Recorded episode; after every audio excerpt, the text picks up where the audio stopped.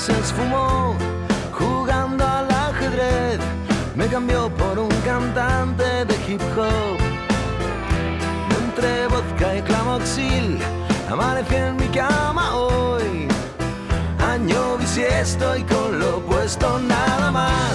Te fuiste a Moscú, me dejaste sin menú, soplándole a la sopa fría. Esquimal.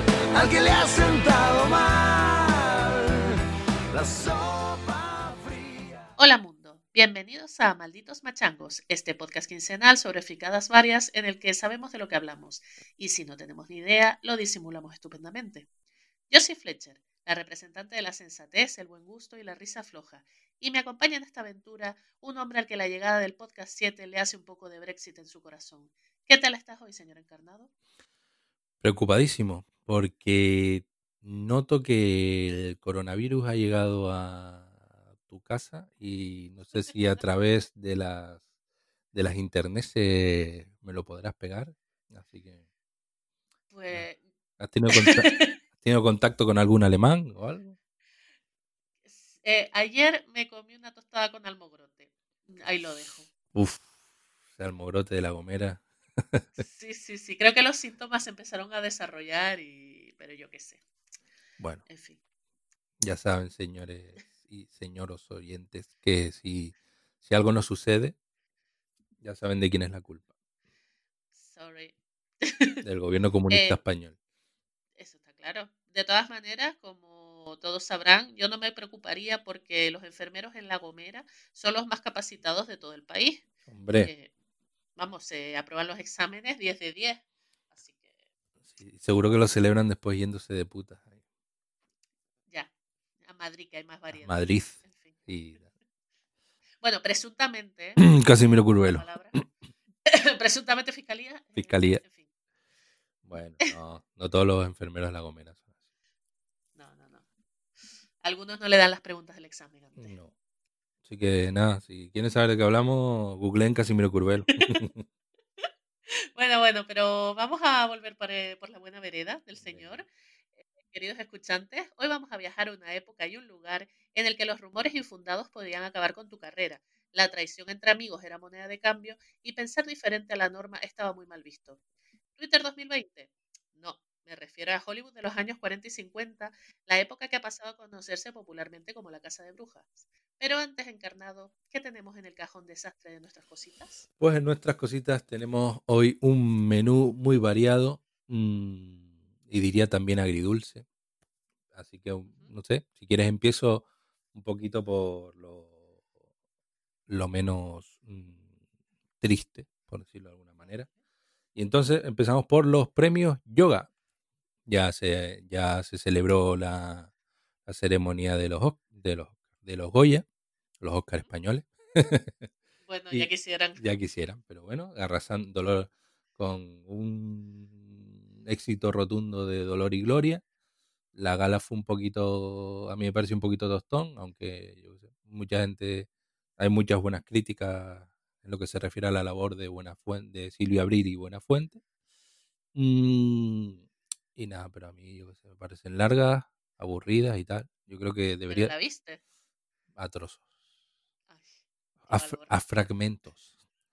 Y, y, valor, y nada, que yo creo que debería salir alguien a leer un papel y hasta los, los ganadores son ti, ti, ti, música y adiós. Pero bueno, Y para casa. y para casa. Y a darle y hacer esas cosas que hacen los actores de los actores de bien, de, de fiestita, coquita y a dormir. y a la muma. Bueno, los yogas. Voy a, voy a hacer algo que me gusta un montón, que es leer una lista. Entonces, no sé, tardaré tres minutillos. eh, se pueden, los oyentes se pueden desconectar, porque ya saben cómo somos nosotros como con los rankings. ¿no? Bueno, eh, los yogas extranjeros, al cine extranjero. Las peores películas mm, eh, han sido eh, Midsommar y eh, Serenity. Midsommar de Ari Aster y Serenity de Steven Knight. Ala. ¿Ok? Mm, perdona, pero Midsommar a mí me lo han recomendado muchísimo. Dicen que es muy buena. Nada. Tus quejas al colectivo de críticos catalanes, Catacric. Ok, Mm, Vale. peor, direc- así lo haré. pe- pe- peor director, M. Night Shyamalan, por Glass. Eh, peores actores, Timothée Clara- Chalamet, Porque por Beautiful Boy, Mujer- Mujercitas y Día de Lluvia en Nueva York.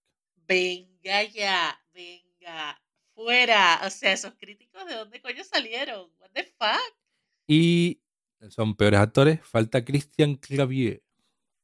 Eso no sé quién es. Ni pu- bueno, qué sé. Por, por ¿Qué hago yo en Ibiza? Y Dios mío, pero ¿qué te hemos hecho ahora? Mm. Peor actriz, G. Lowe. Por estafadora de Wall Street y jefa por accidente. Y hasta aquí las- los internacionales. ¿Algún Eh, pero eh, sí, yo quiero, yo quiero hacer aquí mi, mi, mi alegación.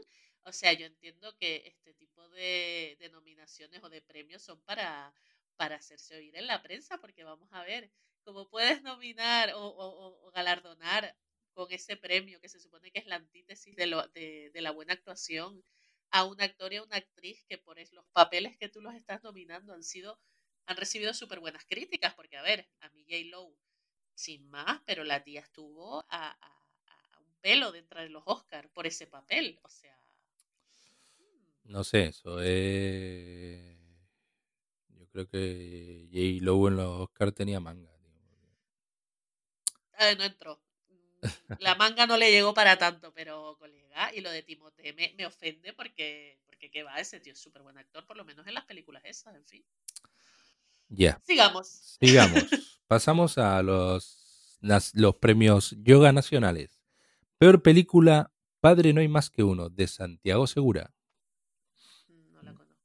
Mm, La conozco, está en Amazon. En Amazon se puede ver, no la he visto. Pero nada, le dieron mucho bombo. No sé si es una coproducción de Antena 3 o Telecinco. Antena 3. Ah, espera. Creo que sí fue la película más taquillera del año pasado, española. Así que. No. Peor directora, Isabel Coixet por Elisa y Marcela. Vale. Peor actor, Dani Rovira por Los Japón y Taxi a Gibraltar. Yo creo que Dani Rovira está ahí encasillado, siempre hace su mismo personaje de ocho apellidos vascos y tal. Sí. Yo vi Taxi a Gibraltar, que también está disponible en Amazon, Ajá. y nada, a mí me pareció una comedia ahí de 5 para abajo. Y los gags son los que te salen en, en el... Los que aparecen en el tráiler son los gags. o sea que tampoco- A mí es que me parece que Dani Rovira hace de Dani Rovira en sus películas. O del Mm, personaje que él se ha creado y que siempre es el mismo. básicamente, sin salvar perros ni nada, pero sí. Ya. Eh, peor actriz española, Maribel Verdú por El asesino de los caprichos.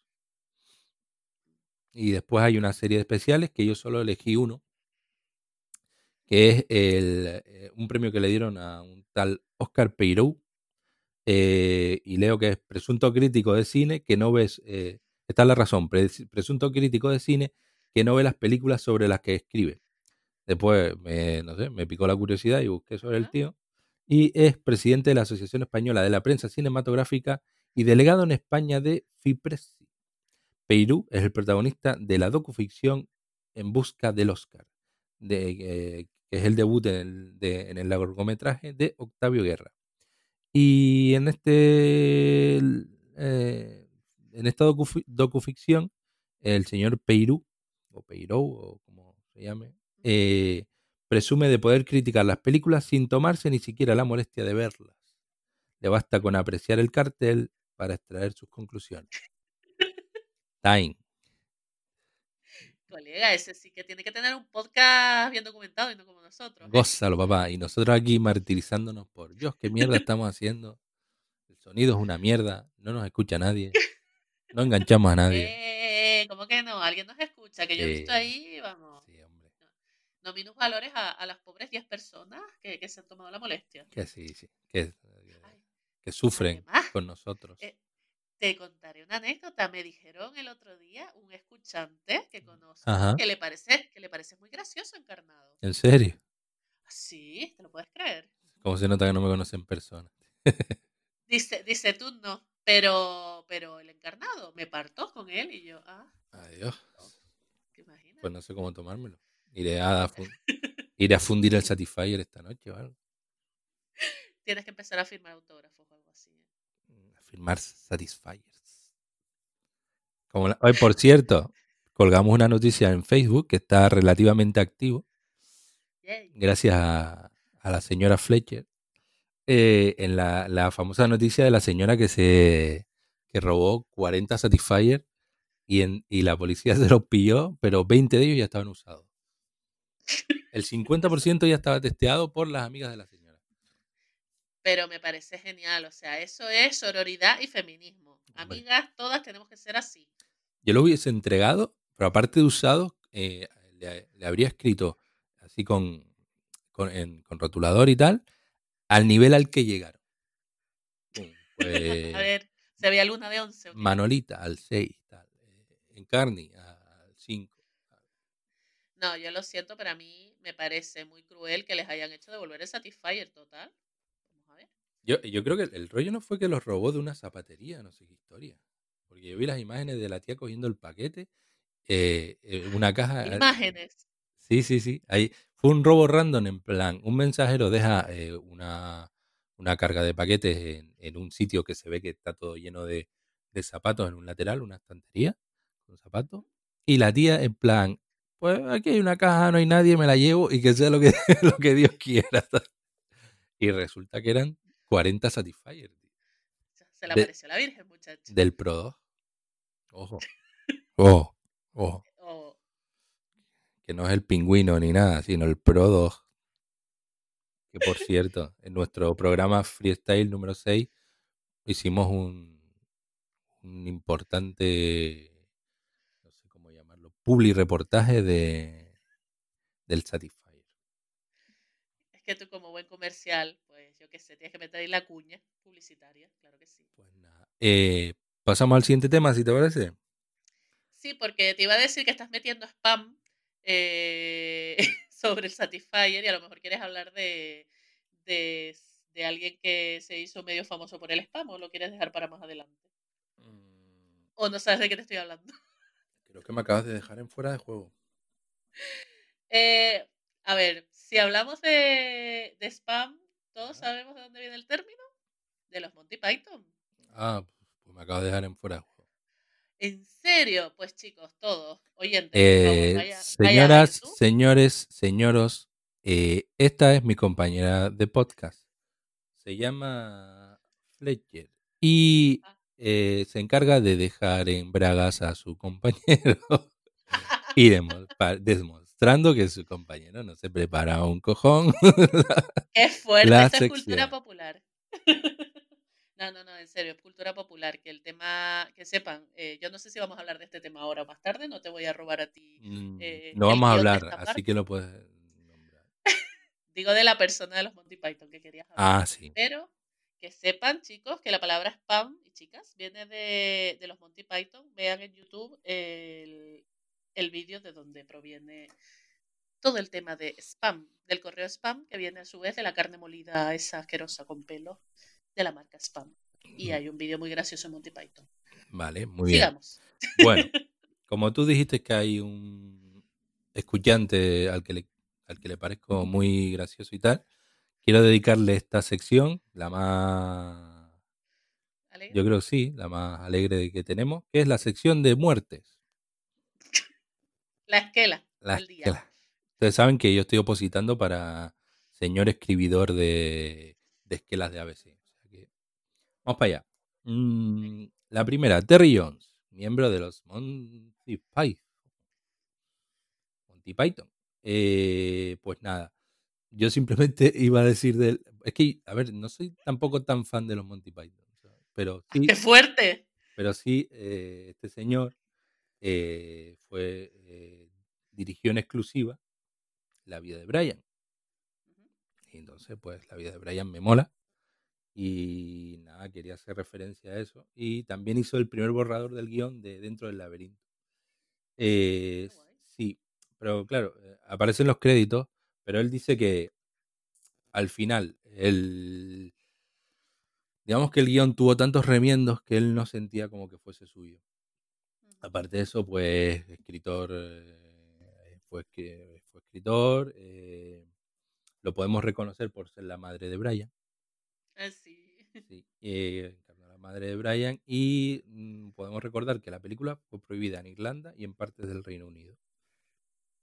Así que nada, yo Qué solo buena es esa peli. no quería alargarme con esto. Podemos hacer un programa especial Monty Python, pero nada, es eh, uno de los dos miembros no ingleses de no ingleses de los Monty Python, el ¿De dónde era? de Gales.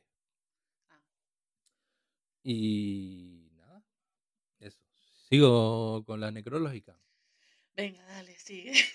Cristo Tolkien, también conocido como Christopher Tolkien, Sí. hijo de J.R.R., el verdadero, el verdadero Tolkien. Y, y albacea de la Tierra Media, mano del rey ahí. Eh, nada, las fuentes oficiales apuntan que, a que la muerte de este joven de 95 años eh, se debió a un apechusque provocado al, ima- al imaginar la serie que está preparando Amazon. Qué malo. Pensó y dijo, uh, apechusque. Eh, fuentes no oficiales también revelan que sus últimas palabras fueran, fueron Cruz Perro Maldito. Así que nada, Christopher. A él le debemos pues las ediciones del Silmarillion, eh, los, hijos de Urin, la leyenda de Sigurd y Grudun y la caída de Arturo. De Arturo. Los hijos de Urin cerraba el tema de la de la Tierra Media y de- del demás, creo. Tú sabrás de eso más que yo. Mm, Pues no, la verdad es que no, porque yo de Tolkien solo he leído El Señor de los Anillos, pero hombre, sé que su hijo ha sido, digamos, el, la persona que más ha cuidado de su legado y más se ha preocupado por ofrecer todo el material disponible a los fans. O sea que la verdad es que el hombre hay que agradecerle que, que no haya sido como a lo mejor otras personas, otros herederos que se quieren quedar, digamos, las cosas y no publicarlas y tal. Pues él, bueno, Él nota lo que era un vividor. pues no sé, pero no, el tío era académico, o sea que al final, pues mira, aunque fuera por, por ganar dinero, por lo que sea, pues, y además, ten en cuenta que el Señor de los Anillos eran cuentos que le contaba su padre, pues a él, y creo que a su hermano, no sé si tenía hermano o hermana, pero bueno, eran cuentos que le contaba a su padre, o sea que me parece que bueno, que el hombre de verdad tenía aprecio por la obra original y no, no era por ganar perras así, yo qué sé. Tolkien el viejo era medio nazi. Ay, ahí me matas. Yo diría que no. Yo creo que el tío era humanista, de hecho, porque él, no sé, como que quería más, un poco el tema de que fluya ahí la humanidad, pero tampoco, como no soy especialista en Tolkien, no quiero meter la pata No, y decir, como, me, ¿no? como me dejaste en tanga, te estoy yo soltando mierda Me a ver si estás te dejo dejando, de- ya te veo. Me estás, me estás echando en cara lo del spam, ¿eh? Qué feo. Sí. Es que me dejaste ¿Era, era filón así? Ni puta idea. Eh, ¿Te parece bonito? Eduardo Inda, te envío mi currículum. Fíchame. yo me invento mierda. El Diario te espera. Sí, o, o las redes sociales de Vox. Mm, Las inexistentes, creo que le suspendieron Twitter, ¿no? Sí, pero se iban a quejar y tal. ¿Y a quién se quejan? Ah, no sé, al señor Twitter. Pobre iluso. Señor Twitter, señor Twi- Twitter le dijo que sí, que le daba la cuenta otra vez si se disculpaban por su por su tuit homófobo, cosa que no van a hacer. Ay, Dios mío. Porque ¿cómo van a ellos decir que están equivocados en público? Mm. Oye, yo tengo un hobby en Twitter que no es retuitear, sino denunciar a, denunciar a cuentas. Yo me lo paso, más- me, me divierto más denunciando cuentas que... Pero lo haces, ¿en serio? Claro. Ay, míralo a él. Pero, coño, cuentas chungas, tío, que le desean la muerte a la gente y todo ese rollo. No, Eh, eh, Pero eso, eso contradice un poco tu espíritu necrológico, no sé. No, no tío, yo qué sé, le desean la muerte a un jugador de fútbol porque marca un gol o tal. Te denuncio. ¡Denuncio! qué puto. Es divertido. Después te mandan mensajitos de feedback los de Twitter. En plan, ¿Ah, sí, sí? lo hemos aceptado, no lo hemos aceptado. Ay, ¿Y cuántos te, hace, hace, afect- perdón, te aceptan más o menos? Mm, sé. ¿50%? ¿75%? No, de momento llevo una buena racha. 100%. ¿Ya? ¿Yo? Yo no denuncio por denunciar, ¿eh? Ah, tú te lo piensas. Hombre, yo analizo. Imagínense ustedes ahí al señor encarnado en, chándal, eh, No. con, con la barbona. En pijama. Pijama con pijama. barba, despelujado. Ahí vamos a ver a quién denunció hoy. Exacto. Esa, esa es la realidad. Eso es así. Eh, pues nada. eh, bueno, dejamos a que descanse en paz Tolkien, Cristo. Tolkien. Muy bien. Y tenemos una ahí que está, digamos, fresquita, que es Mary Higgins Clark. 92 años la contemplaban. Y nada, Puedes, puedes usar otras expresiones que no sean tan. porque, Está fresquita, tío. bueno, la pobre señora. pues que digo, que el, el rigor mortis todavía no le ha hecho sus cositas. Ya, Vale, bueno, bueno. Esta escritora, ¿no?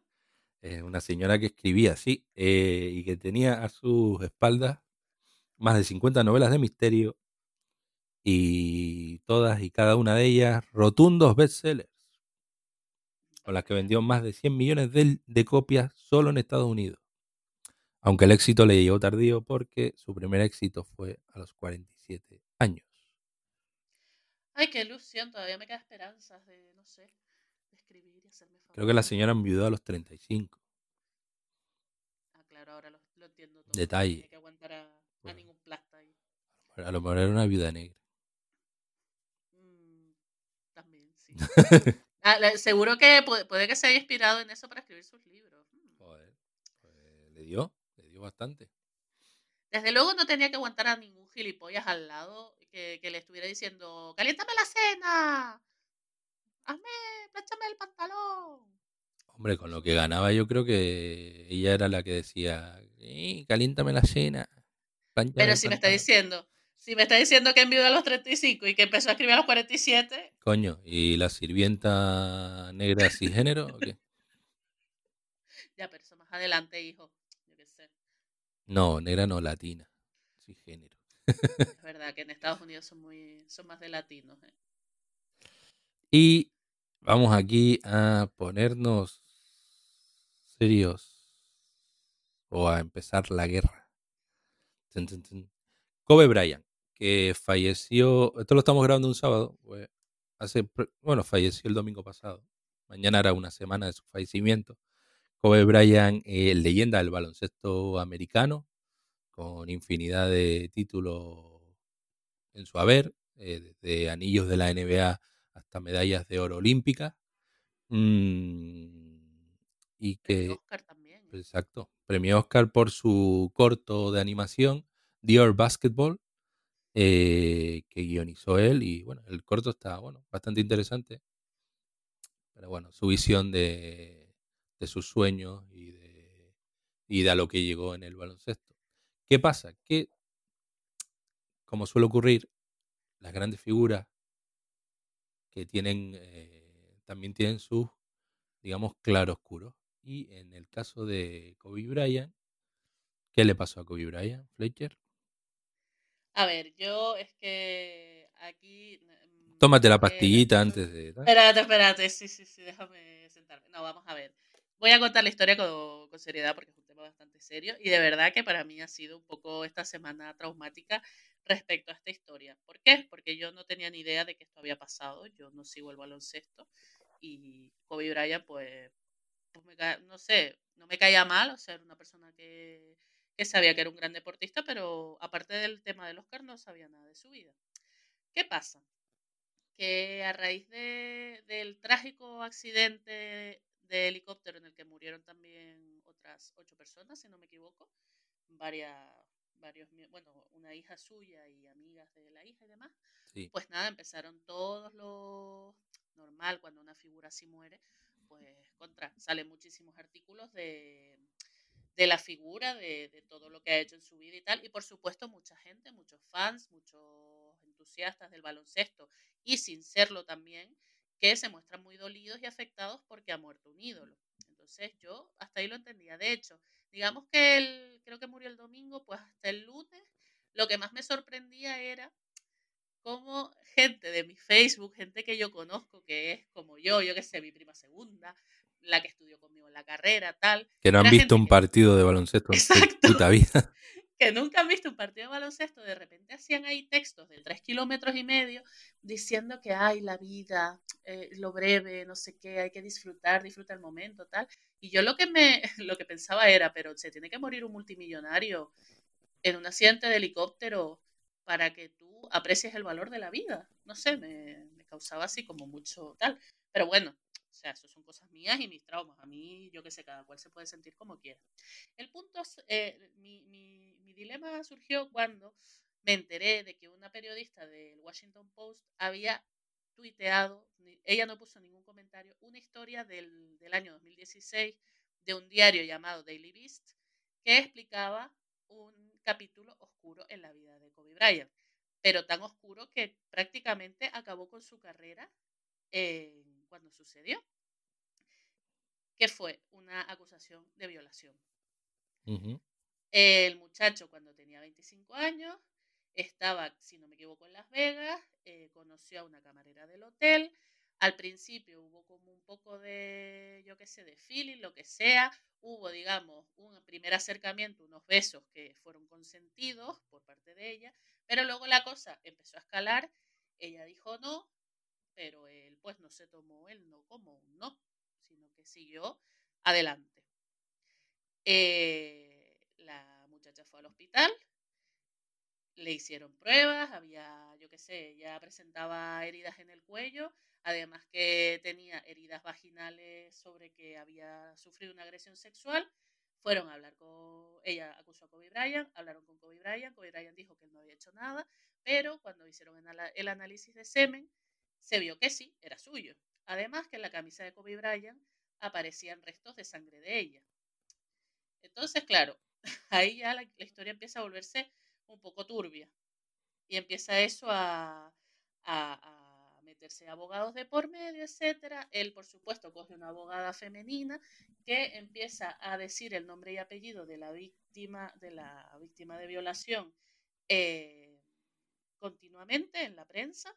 A la chica, claro, la empiezan a. La chica tiene 19 años, recuerdo prácticamente una adolescente, le empiezan a sacar que si es una persona promiscua, que si, que si está loca, que si ha tenido eh, intentos de suicidio, etc.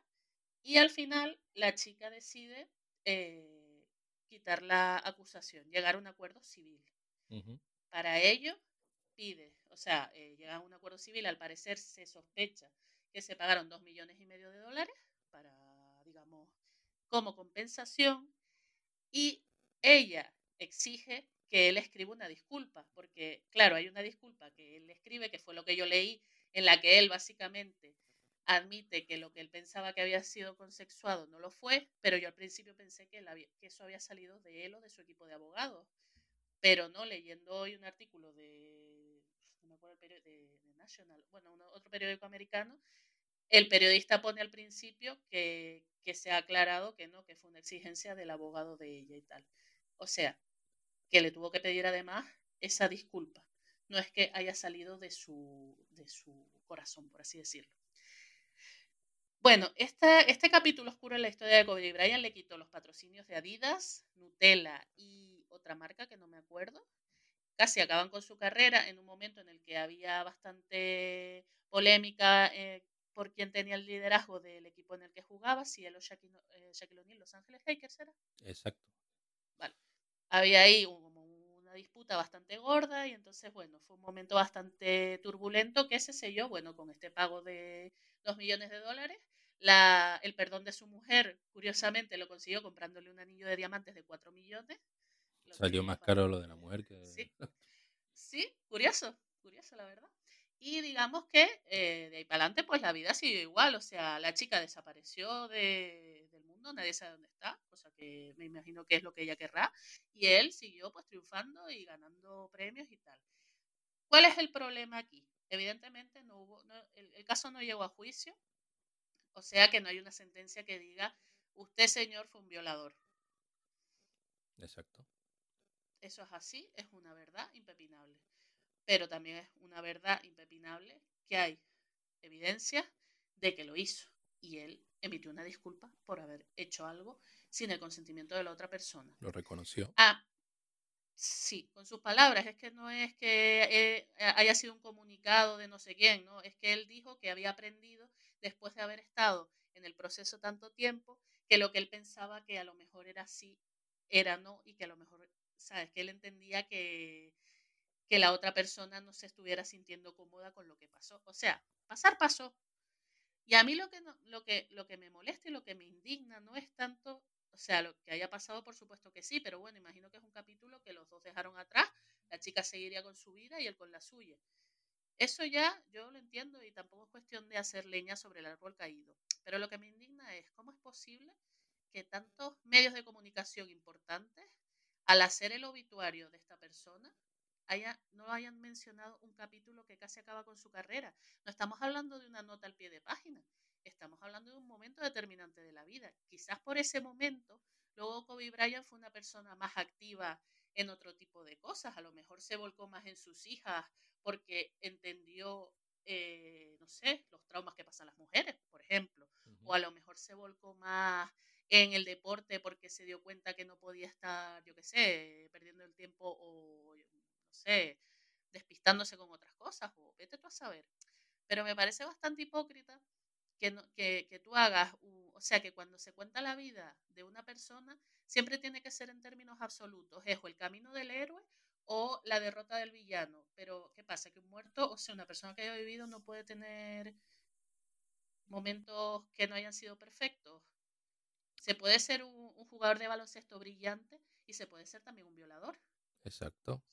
El, el caso de Kobe Bryant, eh, leí ayer un artículo, mmm, creo que de Anthony Daimiel, y si no me falla la memoria, a ver, Kobe Bryant, aparte de, en otros artículos he leído que era un mujeriego, no sé si era tal, su, su matrimonio estuvo en peligro varias veces, de, de hecho creo que eh, hace un par de años eh, la mujer presentó los papeles de, para lo que es para la, de, una demanda de divorcio.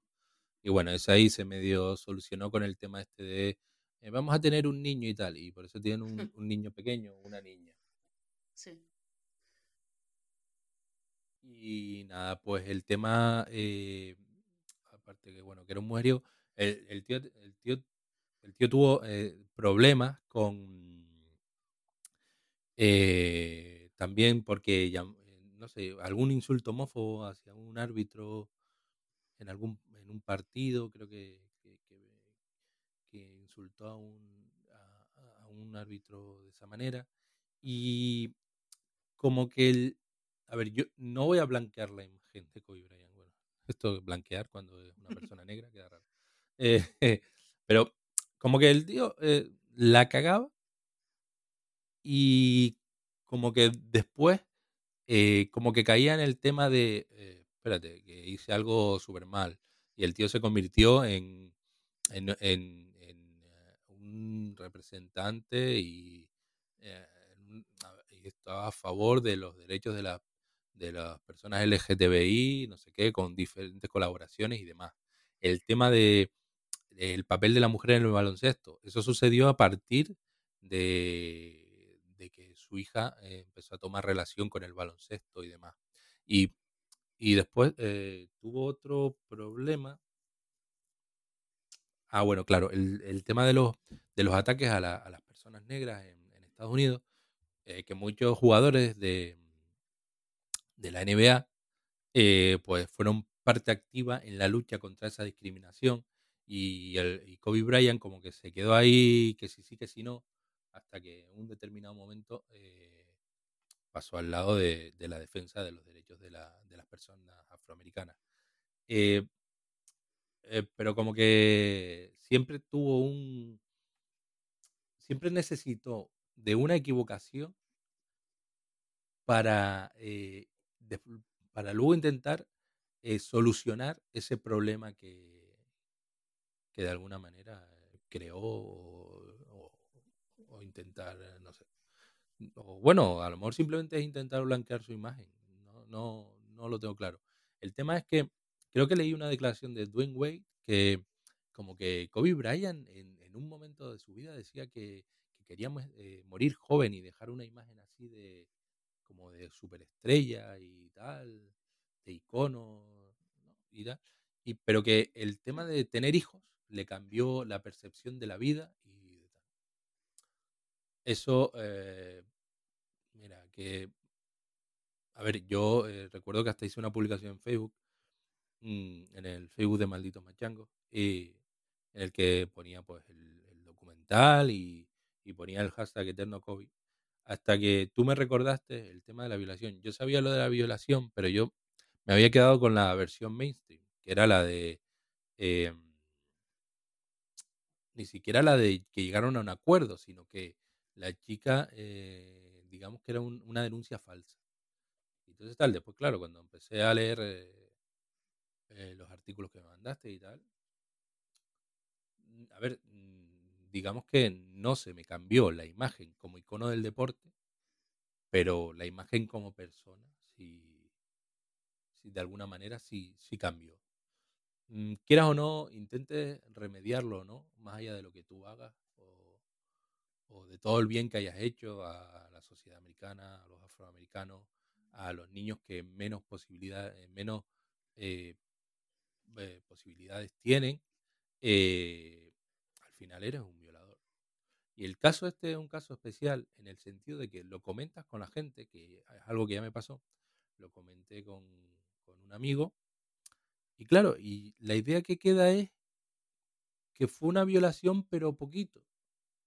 Porque claro, eh, eh, es que, eh, se, claro, según lo que te han vendido, eh, él no, él tuvo relaciones sexuales no consentidas con la chica, pero lo que te, vendi lo que te vendieron es, vale, la chica no consintió y tal, y, pero él no le hizo daño ni nada de esto y tal. Y las pruebas eh, forenses médicas dicen que sí hubo daño, que que forzó a la chica, se aprovechó de ella y aparte de eso no supo entender algo que está muy de moda ahora, que un no o un silencio equivale a un no. Pero claro, después ya volvemos a, a caer, digamos que volvemos a picar en ese rollo machista de, bueno, pero es que hay algunas tías que, que ¿sabes? Como que te, que te pican para, ¿sabes? Como tal, y, y que claro, tú no sabes Te van si es un provocando. no o sí, sí. Ay, bueno, faltó decir, es que se viste, es que las visten como putas padres las sacan de casa vestidas como putas. Eh, no sé, yo, a ver, no sé, si yo, bueno, no sé una coletilla. Sí sé, Kobe Bryant es un violador. Y creo que tú me hiciste, tú eh, hiciste, me hiciste llegar un tweet de la protagonista, no recuerdo ya el nombre, pero la protagonista de American Horror His- Story, his- eh, Rachel Wood. ahí está, en el que decía, ok, es tío ahí superestrella, pero también es un violador, no se olviden de eso. Y, y claro, y después el tema este de, no es el momento de sacar esto. Eh, perdona, la historia de una persona es un, es un todo. No porque te muera ya te, te perdonamos la mitad de tu vida en la que has sido un, capullo o un cabrón o lo que sea. Kobe Bryant hizo eso.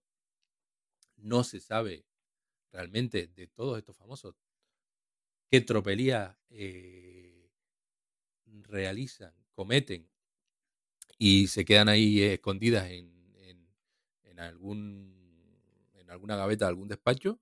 Tenemos otro ejemplo que es Cristiano Ronaldo, denunciado en Estados Unidos Increíble. por una violación que ya él silenció.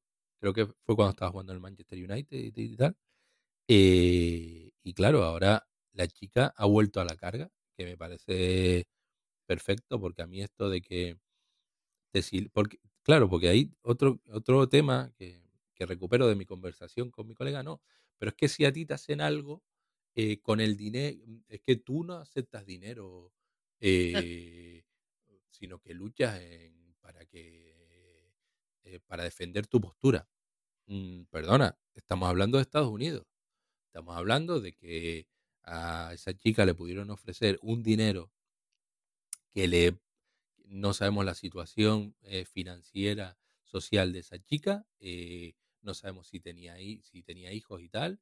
Recordemos que los estudios en Estados Unidos aquí son relativamente caros, pero allá son totalmente caros, puesto que es directamente. inasumible. eh, muy, tan solo simplemente con el hecho de que tú sacrifiques lo que te han hecho por pensar en tu familia y no, y no solo pensar en los estudios, pensar en la sanidad. Suponte que esa chi- supongamos que esa chica tenía una eh, madre mayor o, y enferma o cualquier historia, esos dos millones de dólares se te pueden ir en un momento en todo lo que tiene que ver Sí, con el tema sanitario. Entonces, mm, tú luchas hasta el final en España, a lo mejor. Pero en Estados Unidos estamos hablando de otra sociedad y otra cultura diferente. Pero, Encarnado, perdona que te interrumpa, es que ni eso. Estamos hablando, vamos a ver, una camarera de hotel contra una estrella de la NBA. O sea, ¿en qué, en qué universo esa lucha va a ser justa? O sea, ¿qué, qué equipo legal puede ganarle al que puede pagar todo el dinero del mundo?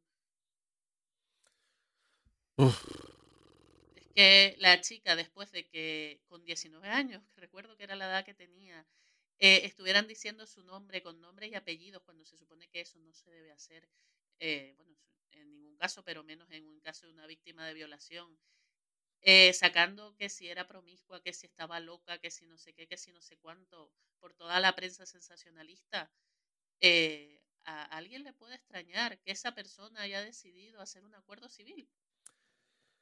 Eso es una segunda violación y perdona, esto también entra. Eh, otro artículo que leí esto- estos días, con un artículo escrito por la víctima de la violación de Roman Polanski, que ella, o sea, ella escribió que, de- que lo dejaran en paz, pero porque dejándolo en paz a él, la dejaban en paz a ella. Ok, Porque para ella, cada vez que estaba saliendo el caso de, del tema que pasó y toda la historia, es como si la prensa la volviera a violar. Claro que Porque sí. todo lo que está, todo lo que está pasando, todo el recuerdo que se le está haciendo de una cosa que ya eh, se intentó arreglar en su momento y no se arregló, y ella incluso dice que, bueno, eso ya yo no sé. Ella dice que nunca más ha hablado con ese señor, pero que ellos llegaron a un acuerdo y al parecer el juez en el último momento se echó para atrás y fue por lo que él se fue de Estados Unidos. Pero que cada vez que a ella la llaman a su casa y le empiezan a preguntar otra vez y empiezan a volver a salir y cada vez que se estrena una película y siempre recurren a ella, es como si ese momento en su historia se repitiera una y otra vez. Claro, exacto. Eh, ¿Qué es eso? Y aparte, también tenemos el, no sé, este nuevo periodismo que, que no hace sino eh, nada, eh, resucitar eh, el tema una y otra vez. Lo hemos vivido con la muerte de, de Brian, simplemente con la muerte. Han estado todo el puto, todo el rato. eh, eh, que si el helicóptero, que si de qué manera se estrelló, que miren el rotor donde quedó, que no sé qué, que no sé cuánto y tal. Y lo mismo, lo mismo sucede eh, con las reinas de las mañanas y, y el rey de las mañanas también, Herrera, ¿no? Que todo este rollo de, de sucesos escabrosos, eh, como que, no sé, disfrut- ya, ya lo hemos hablado otras veces en el, en el podcast, disfrutan con, con la mierda que, que, que generan y se revuelcan ahí y venga y vamos a buscar más detalles y no sé qué historia y tal. Y por otra parte, lo que decía de la campaña de, mm, di- digamos, de desprestigio de, de la chica que fue violada, es siempre la, la táctica rastrera que utilizan eh, las defensas y tal. Eh, lo hemos vivido aquí en España con la víctima de la manada. Eh, y aparte de eso, mm, una cosa, tú puedes ser promiscuo y te pueden violar. Es que eso es así. Que tendrá que ver una cosa con la otra. Así que, y afortunadamente estamos en un país libre en el que, más allá de que uno está de acuerdo o no con la promiscuidad, aquí cualquiera puede hacer lo que quiera dentro de, de la ley. Si eres, quieres ser promiscuo, quieres darle la vuelta a Tinder tres veces, pues oye, bien para tu cipote, bien para tu potorro. A disfrutar, no sé. Es que, Totalmente. pues ese rollo. Y en la conversación con mi colega también salió Michael Jackson. Y que cómo pues posible Y ahora que está muerto, salen estas historias como el documental, el no sé qué y el no sé cuánto, tal. Se están aprovechando de que está muerto el señor. Eh, este, eh, este, este, tono que estoy utilizando, no se pueden imaginar mi cara, la cara de un joven apuesto, haciendo Rolling Eyes todo el rato. Porque es, ¿cómo puede ser que Michael Jackson, que es una estrella, ya se demostró que los padres querían sacarle dinero, los padres del primer caso y tal y cual y no sé qué? A lo que yo dije, bueno, mm, otra vez, estamos en Estados Unidos, hay que mirar la sociedad, hay que mirar las necesidades de esa familia, etcétera, etcétera, etcétera. Chaval, mira el geto de Michael Jackson y dime tú si no tiene pinta de que tiene problemas. Yo veo a Michael Jackson por fuera del, del, cole de mis hijos y le digo al nota, espérate, ¿tú qué vienes a hacer aquí? ¿Eh? ¿Toca pilila? Mm. Que, ¿sabes lo que pasa? Que, claro, ahora vivimos una época en la que esas cosas importan más y yo creo que si Michael Jackson siguiera vivo, estaría pasando un muy, muy mal momento, ¿eh? Porque es verdad que dos casos, eh, hubo un caso en el 93, un juicio, y otro en el 2002, o sea que no es un tema aislado, sino que hubo dos casos de denuncias por el mismo tema, por la pederastia. Que, bueno, se arreglaron de aquella manera, ¿no? Con dinero y tal. Pero vamos a ver, ¿en qué universo a 2020 puede una sociedad tolerar que un señor de 36 años o de 40 o de 50 diga, es que me gusta dormir con niños porque yo soy un niño? Ay, Dios mío, eso solo se ve aquí en el, en el seminario. Es que eso solo se lo pasan a Michael Jackson, tío. O a gente así, muy, muy, poderosa. Creo que Elton John hizo unas declaraciones que decía que, así resumiendo mal y pronto, que Michael Jackson, a Michael Jackson le faltaba una agüita y que cada vez estaba peor. O sea que, que tampoco hay, hay que decir a Elton John. Mm, tampoco estás tú aclarando, descubriendo nada nuevo, pero Recordemos cómo enseñó al niño Michael Jackson. Que parecía que iba a tirar, iba a tirar la cabra del campanario ahí. Eh, bueno, eh, retomando el tema COVID, ya para cerrarlo, solo decir que no pasa nada. Kobe sigue siendo el ídolo de miles de personas y está bien porque fue un gran jugador de baloncesto. Pero por favor, eh, que nadie se ofenda cuando salga una cosa que es hecho histórico, porque la historia no se puede tapar ni se debe. Y al final las últimas, las únicas víctimas de todo este tema han sido tanto Evan Rachel Wood por el tweet que te pasé, que ha cerrado su, bueno, ha puesto privada su cuenta de Twitter ante los ataques y amenazas de muerte, y la periodista que sacó esta historia, a la que echaron del Washington Post para, bueno, readmitirla dos días después, pero básicamente que, echaron por decir la verdad. Que viva, que viva la libertad de expresión. Viva, viva con dos B. Exacto, viva. Que, pues nada, yo, yo qué sé, yo. Nada, esa gente que, que está, que nada, que de repente descubrió que existía Kobe Bryant, igual que aquellos que descubrieron que existía un señor al que llamaban Madiva. Pues nada, que lo siento mucho.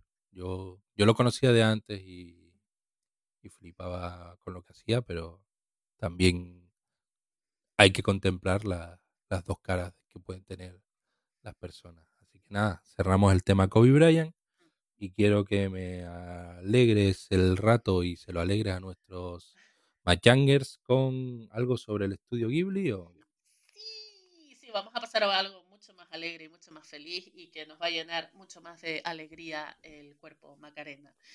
Resulta que Netflix le han quitado muchas series del catálogo, como Friends, por ejemplo, para nuestra desgracia, los que no tenemos HBO. Chiquita mierda. Pero eh, han, ahora van a añadir todas las películas del estudio, de, uy, perdón, del estudio Ghibli. Señoras y señores, peliculones todos, dibujos animados de calidad, o sea, el Disney japonés, pero menos. Pero bien. Exacto. Así que nada más para decirles un poquito, ya ha empezado hoy. Bueno, hoy estamos grabando, sí, vamos a dar un spoiler 1 de febrero, a saber cuánto sale esto. Pero hoy ya han empezado a entrar las primeras películas que son, ni más ni menos, que Mi vecino Totoro, Nikki la aprendiz de bruja, El castillo en el cielo, Porco Rosso, Recuerdos del ayer, Puedo escuchar el mar y Cuentos de Terramar. O sea que una selección buena, buena. Para el 1 de marzo y para el 1 de abril se esperan el resto de películas porque nos las están dosificando un poquito, mm, yo qué sé, para que no nos dé ahí el, el apechusque, como dice el encarnado. Así que nada. Estos camellos que están ahí dosificando para enganchar a la peña. Yo estoy deseando que pongan el viaje de Chihiro, que va a ser a partir de marzo, porque me encanta esa peli, pero con Totoro yo ya soy feliz, vaya. O sea, me encanta. Un llegado mío, voy a decir algo, a lo mejor es una anécdota de mierda, pero un ha llegado ese. Un llegado mío.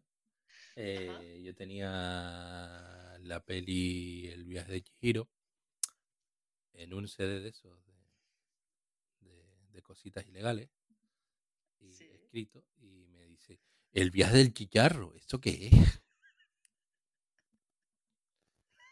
el viaje del chicharro dice bueno una anécdota de mierda pero bueno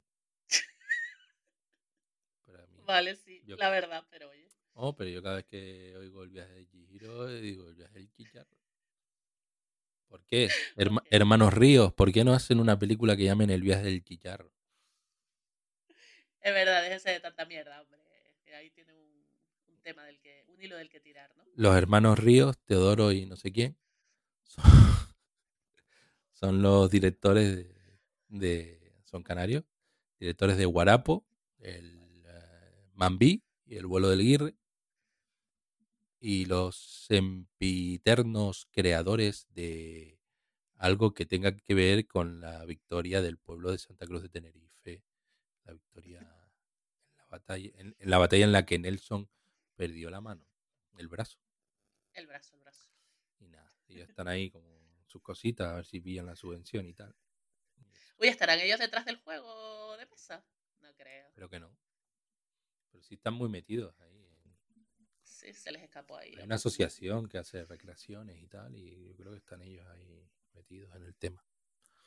Bueno. Pues, ¿sabes? Eh, espérate, para, para no dejar este tema así colgado, una expresión que dice mucho es, no teníamos que haber dejado salir a Franco y teníamos que haber dejado entrar a Nelson. Eh, de coño. Es verdad, pero no es verdad. Tú ahora estarías ahí con el Brexit, celebrando el Brexit y tal, porque Nelson nos pateó el culo, ¿no? Tío? Lo guapo es que con cuatro gatos le pateamos el culo a Nelson. Eso es, vamos. ¿Eh? Y, después, ¿qué? Le quitamos el brazo y ¿qué? A, aprender a whatsappear con la otra mano, tío. Putos ingleses. Y a meneársela, y ahí, y la bandera. Y la bandera del Emerald está ahí en el, en el Museo de Almeida. Oye, que recomiendo la visita. No he ido. Pues Almeida, tío, que es gratis. Museo Militar de Almeida. Mm, creo que el cañón Hércules está por fuera, creo, si no me equivoco. El cañón sí lo he visto, ¿eh? ¿El tigre o el Hércules? Ah, no, el tigre, el tigre, el tigre no está ahí. El Hércules no estaba de servicio cuando Nelson intentó atacar a. intentó atacar, invadir, conquistar Tenerife. Eh, pero el Hércules era un pepino de cañón que cuando disparaba eh, era como si fuese un terremoto y si estuvo en, otras victorias sobre corsarios, eh, corsarios eh, ingleses o como los quieras llamar. Y bueno, que son las y almirantes ingleses, que son las tres cabezas del escudo de tres cabezas de león del escudo de Santa Cruz de Tenerife, pues son las tres victorias sobre los ingleses. La que atraviesa la espada es la, la de Nelson. Y Creo que uno era Jennings y el otro, no sé qué. Bueno, estoy hablando de memoria, no hagan caso a eso, pero sí que eh, la espada de la espada del escudo de Santa Cruz de Tenerife atraviesa una cabeza de león, que es la de. Time. Muy bien. ¿Qué más tenemos en nuestras cositas? Pues que se nos está alargando esto. Sí, una hora. Ya sabes. Bueno, podemos poner un aviso que diga, eh, sáltense una hora. De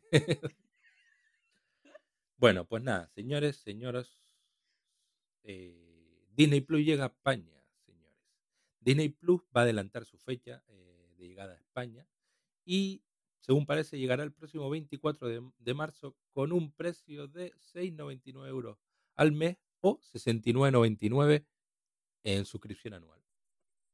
Bueno. Y, y nada, y, se, y a ver, van a permitir eh, hasta cuatro pantallas a la vez, tanto en consola de streaming o Smart TV, y también tendrán, eh, habrá la posibilidad de descarga ilimitada en 10 dispositivos. Coño. Eso sí, donde lo leí, no mienten. Ah, ¿no? Que, ah, una noticia traída de Shataka. No, nunca, nu- somos unos putos piratas que nunca citamos las fuentes y tal. Ay, qué feo. Qué feo. Muy feo. Y nada, hasta ahí. eh, creo que este adelanto se debe a. A claro, a que la, a, bueno, a que la piratería con The Mandalorian se ha puesto puso ahí. bonita. Sí, ha vuelto a, a hacer tendencia. Y entonces, pues nada. Antes de que los señores, antes de que los de Disney pierdan más perritas, pues nada, vamos a. Creo que incluso eh, la llegada de Disney a España o sea, se adelanta incluso a la llegada a los países nórdicos, no creo, si no leí Ah. mal. No, Wow. estamos por delante de los países nórdicos. Fuck Los you, Noruega. ¿Y tú qué te vas a hacer de Disney Plus? ¿Qué va? No sé, no tengo dinero para tanto. Es que hay que elegir, chicos. Al final. Yo no sé, yo espero que reviente la burbuja. Voy a hacer un pronóstico, creo, creo que Netflix tiene muchas posibilidades de, de que la burbuja le estalle ahí bien estallada. Así que no sé. Vamos a ver qué pasa. Eh, Netflix es bastante opaca con cuentas, suscriptores y demás historias. ya. No se sabe qué puede estar pasando. Pero, no sé. ¿Tú con qué te quedarías si, tuvies- si pudieses elegir? Bueno, ahora mismo estoy solo con Netflix, de hecho, because yo tenía HBO hasta el mes pasado, tengo Movistar Plus, no sé qué, que no la uso y que me acabaré quitando, y, y Netflix es la que me he quedado al final. ¿Por qué? Y, no, y, novelas Nova también lo tienen, ¿no? Ah, claro, of, of course. Todas esas novelas turcas hay que gozárselas, papi. Oh, gózalo, papá. Eh, bueno, y Amazon. Tengo Amazon también, pero yo Amazon en realidad mm, lo he empezado a usar como para verlo hace cuatro días. Que por favor, si tienen Amazon, Dios mío, vean Community.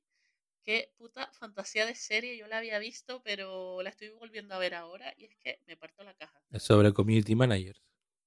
No, no, no. Es sobre un community college que son como las universidades para gente más humilde, por así decirlo, en Estados Unidos. Y es de un grupo de gente que va a estudiar ahí, eh, a, ese, a ese community college. Y es muy gracioso, yo qué sé. Mm, Está muy bien. eh, en Amazon pueden ver también, la recomiendo, The Blacklist. Está bastante buena. Bien, eh, entiendo ya que, bueno, a lo mejor seguro, para nuestros oyentes, que seguro que son unos adelantados en la serie, ya será media viejuna, pero A ver, que community se acabó hace como cinco años ya. o sea, Joder. pasado, pero eso en, en, en, eh, en las medidas centennials, eso es una vida. ya, ya, ya. I know, pero vale la pena, en serio. Todavía su todavía tiene, tiene gancho. Pues nada, cerramos el capítulo Disney y cierro nuestras cositas con el estreno del spin-off de Juego de Tronos. Pero ya hay fecha. Esto es un clickbait que me comí, pero bueno, ya que Ah. está. De, de la web spin-off, que no es muy buena tampoco, pero bueno, ahí vamos. Em, Casey Blois, o, eh, pres- presidente de programación de HBO, da como fecha de estreno aproximada de la precuela 2022. Toma ya. Decir eso y no decir nada Es lo que vamos a ver. es lo mismo. Y pero admite que todavía es pronto para ser más concretos. o sea que se pueda hablar. Eh, pues nada, eh, el tema es que esta serie está en, todavía la están escribiendo y está Ryan Condal y George, George, y nuestro George, George. nuestro George ahí eh, esquivando a la esquivando la guadaña y la está ahí está escribiendo y nada que la historia si no me informé mal pues es la historia de los Targaryen y tal como se describe en el libro Fuego y Sangre Jazz Queen. Ahí están de Targaryens Forever. Yo sé que la gente está. Por favor. Yo de Targaryen's Rules, vamos. Y Perdona, bueno, bonita. yo tengo... Perdona, bonita, pero Jon Snow me quería a mí. Ay, no, todo Jon Snow para ti, qué tío más insulso, de verdad. Que no, yo, vamos a ver, yo estaré allí, yo me, me reactivaré la suscripción HBO cuando estrene la serie, vamos a ver. Yo funciono así, y punto. Y el libro, claro, yo lo tengo, el Sangre y Fuego, no lo he leído, pero tengo un amigo que me ha dicho que eso es canela fina. Y a ver, si está también, como dice.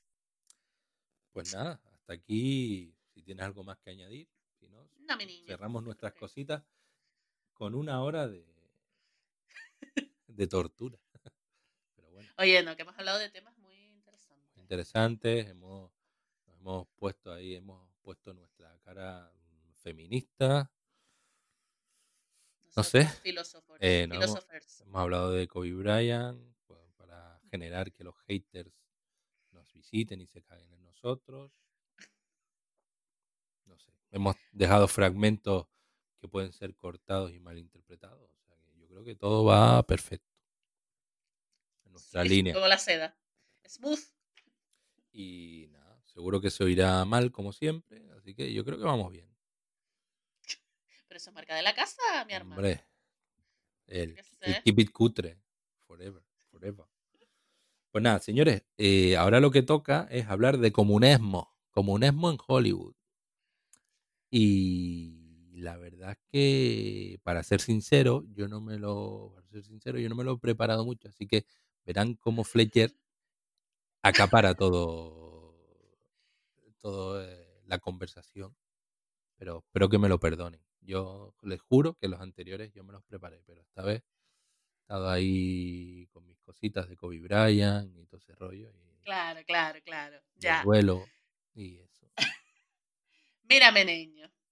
Yo te voy a contar un par de cositas, pero espero que tú me aportes algo, porque aquí el especialista en rojerío eres tú, al fin y al cabo. Ah, pero uf, yo qué sé, no sé, no sé si podré en serio.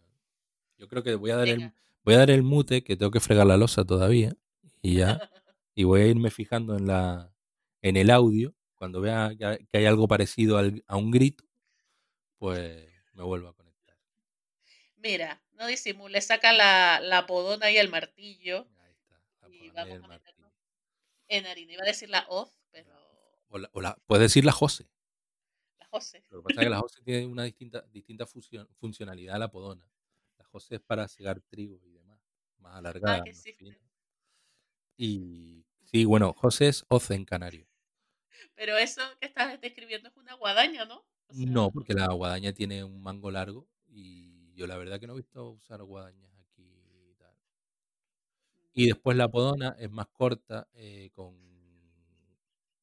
A ver, en forjado a fuego tendrían que utilizar más metal para hacer una podona, porque es más ancha y demás historias. Después ya el mango se suele hacer de madera, también de materiales más exclusivos como lo que tranques. Y si te queda medio suelto, le pones unos canelos, aunque los canelos se le ponen a los sachos y a las asadas, pero bueno. El Cal Drogo en Juego de Tronos usaba como unas podonas un poco más estilizadas, pero al fin y al cabo. Oye, viene ¿y siendo cómo- cómo le damos eh, brillo y ah, cuando hablamos así en digamos en canario rural cómo le damos lustre a las escenas de cine no Caldrogo que usa unas podonas ¿Unas podonas? Niño, ¿qué, qué va a usar? ¿Una podona? En fin, venga eh, ¿qué hacemos? Empezamos. háblame bueno, vamos a... de comunismo Pero, ¿por qué? ¿me puedes recordar por qué hemos decidido tocar este tema? Si al fin y al cabo... porque estamos sumidos en una dictadura comunista Verdad, cierto, cierto. Es que a veces me olvido, yo que sé. y nada estamos a a dos pasos de irnos a tomar por culo porque aquí están eh, joder están subiendo salarios mínimos están están pensando qué hacer con la educación concertada, tienen a la iglesia en el punto de mira, están negociando con señores catalanes. Así empezamos en el 36, mijo. Joder, y ahí, a ver si van a quemar. Yo todavía no he visto ninguna iglesia quemada y. Por- Dale tiempo. Bueno, que no sé si sabes que en toda mi, mi zona, mi, mi zona están robando todas las iglesias y las ermitas de, de mi pueblo. Ah, no, pues aquí, aquí en el barrio no. En el barrio, de hecho, en la época de Rajoy sí atentaron contra la iglesia. Y le hice una pintada ahí que ponía fuera los rosarios de nuestros ovarios. Pues es verdad. Y nada. Filósofo. Después le hicieron ahí un apaño con pintura y tal. Pero- bueno, volvamos a- al tema que nos ocupa hoy. Vamos a ver, nosotros hemos decidido hablar de la casa de brujas porque podíamos haber hablado de otra cosa, pero why not? Pues el comunismo en Hollywood, que nos viene a nosotros muy bien para, sobre todo encarnado para meter ahí sus chascarrillos. Hoy no tengo. ¿Qué es lo no tiene? Pero que sí, que sí, que te van a salir, no te preocupes. Pero que no quiero hacerlo muy, muy pesado, porque yo me he estado documentando ahí que parece que voy a escribir una tesis, pero no les quiero aburrir. Entonces, No, hazlo ligerito y después la gente ya, que quiera que se compre el libro. sí, cuando lo escribas y tal. Eh, vamos a ver. Esto empieza allá por el año 1919. Tun, tun, tun. Se funda el Partido Comunista de Estados Unidos. Comunistas rojos. ¿Cuál es la sorpresa? O sea, ¿ustedes pueden, les cabe en la cabeza que hay un Partido Comunista de Estados Unidos? Existe a día de hoy todavía. Existe y es legal. Siempre ha existido, siempre ha estado ahí. No es un invento que se haya sacado de, algún momento en concreto, ¿no? El Partido Comunista de Estados Unidos existe y pues tiene, se presentan las elecciones y todo. Lo que pasa es que, pues como que le va así, como regulín, regulán. Y lo, lo que ha decidido en los últimos años es, pues siempre apoyar al candidato demócrata, por así decirlo. De todas maneras, eh, creo que a Bernie Sanders lo llamaban comunista o no sé qué rollo. En plan, eh, me meto contigo, viejo. Pero realmente el hombre es socialista o alguna historia. No, no, Claro. estoy hablando de memoria. No, no, no. El problema es que en Estados Unidos como que los conceptos no los tienen muy claros. Y ahí hay una mezcla entre comunismo, socialismo, liberalismo y no sé qué era la otra, que, que vamos, que no tiene muy claros los conceptos. Ellos piensan que todo eso es malo. O sea, la palabra socialista es mala también. O sea, Socialismo. todo lo que... El capitalismo es bueno, pero todo lo que sea que el Estado tenga algo de un mínimo de influencia en la vida de las personas, malo, porque atenta contra la libertad del individuo. Hombre, ¿te imaginas ahí el Estado interviniendo en, ese- en, en esa gente que vive en, en Alaska ahí sola, que vive ca- cazando, cazando osos, cre- creyendo en Dios y, y haciendo lo que le sale de los cojones por ahí, talando árboles y tal? Y diciéndole, vamos a ver, mm, vamos a centrarnos, civilícense un poco. Yo no sé uno de Alaska, uno de Alaska, pero uno de Texas, imagínate. No, Vamos. Le, Texas, le da los la, Cataluña estadounidense. ¿Qué Cataluña? Eso es, vamos, otro mundo. El caso es que de verdad que en Estados Unidos tienen un problema con los términos y, y todo viene un poco de aquí, eh, desde, desde el principio.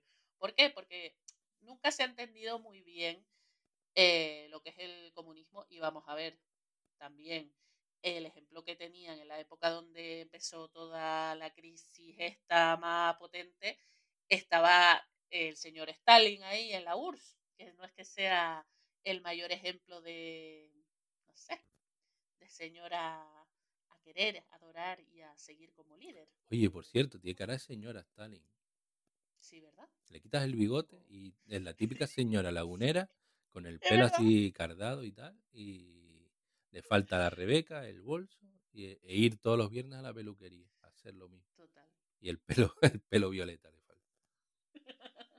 Pues sí. Bueno, el caso es que, como les decía, el Partido Comunista se funda en 1919 y hay mucha gente que, bueno, al principio mm, se funda, pero no está legalizado, lo legalizan un par de años más tarde, con los años 27 por ahí, y mucha gente, sobre todo trabajadores, se, se suscriben a- al partido. ¿Y qué pasa? ¿Con qué coincide todo esto? Con el crack del 29. Ta, ta, ta, ta. Entonces, claro, muchos trabajadores dicen, what the fuck, me he quedado sin trabajo Sale mal. Sale mal, el capitalismo al final no era tan maravilloso, me meto al Partido Comunista. O tengo ideas de izquierda. Ideas de izquierda son montar un sindicato, ¿sabes? Para defender los derechos de los trabajadores, pero eso es lo peor que le puede pasar a, a mucha gente en Estados Unidos, a mucha gente que tiene dinero y empresas, quiero decir. Y claro, ahí empiezan ya a mosquearse, porque dicen, pero vamos a ver, mm, cómo que esta gente se está uniendo, formando sindicatos para decir que quieren trabajar menos horas o que quieren cobrar más. ¿Qué, qué es esto? ¿Dónde se abre esto? esto? Eh, eso solo se ve en Twitter con, los, con eh, en el Twitter español. Todo, eh, los curritos quejándose de que le suben el sueldo a, 9, a 950. Imagínate, es que vamos, hay que ser miserable. Pues eso, que entonces los jefes dicen, pero what the fuck, o sea, no puede ser que esta gente se esté uniendo para pedir mejores condiciones laborales. ¿Cómo que trabajar ocho horas? No, se trabajan 16. Punto, y, y, así, y conciliación. Claro que no, eso son cosas de rojo, de comunistas. ¿eh? Ahí está el tema. Pero ¿qué pasa? Que la historia sí, o sea, la Gran Depresión, ahí estamos mal, pero bueno, montamos sindicatos, los jefes no están muy contentos, pero libertad de Estados Unidos se precia mucho de tener una constitución que ellos adoran y que tiene una primera enmienda que garantiza la libertad de expresión, de credo y de, fin, de afiliación política. Así que, pues, yo qué sé, vale, le tirarás un par de piedras en una manifestación, pero tampoco puedes hacer gran cosa, ¿no? Hombre, esa, esa constitución que deja que, que los de ultraderecha se manifiesten con armas propias de una guerra y no pase nada. Wow. Dame dos. Sí, es esa misma constitución. El caso es que después de, estamos pasando ese periodo ahí, el Partido Comunista empieza a tener más afiliados y tal, pero llega la Segunda Guerra Mundial. Y entonces ahí, pues a pesar de que mm, hay ciertas cositas que a Estados Unidos no le gusta de la URSS, pues se tienen que hacer amigos, porque coño, o sea, eh, o es eso o los nazis aquí le dan por culo a todo el mundo. Así que, eh, como todos sabrán, durante la Segunda Guerra Mundial, a, pesar de que durante un tiempo que se quiso un poco ocultar esa relación, a ver, Stalin y la URSS y Estados Unidos combatieron juntos y fueron aliados. Sí, exacto. Y ahí entramos a, yo qué sé, a Alemania, a liberar a Alemania, entraron de un lado los americanos y de otro los, los de la URSS, los soviéticos, y eso es así, y colaboraron mucho en esa época.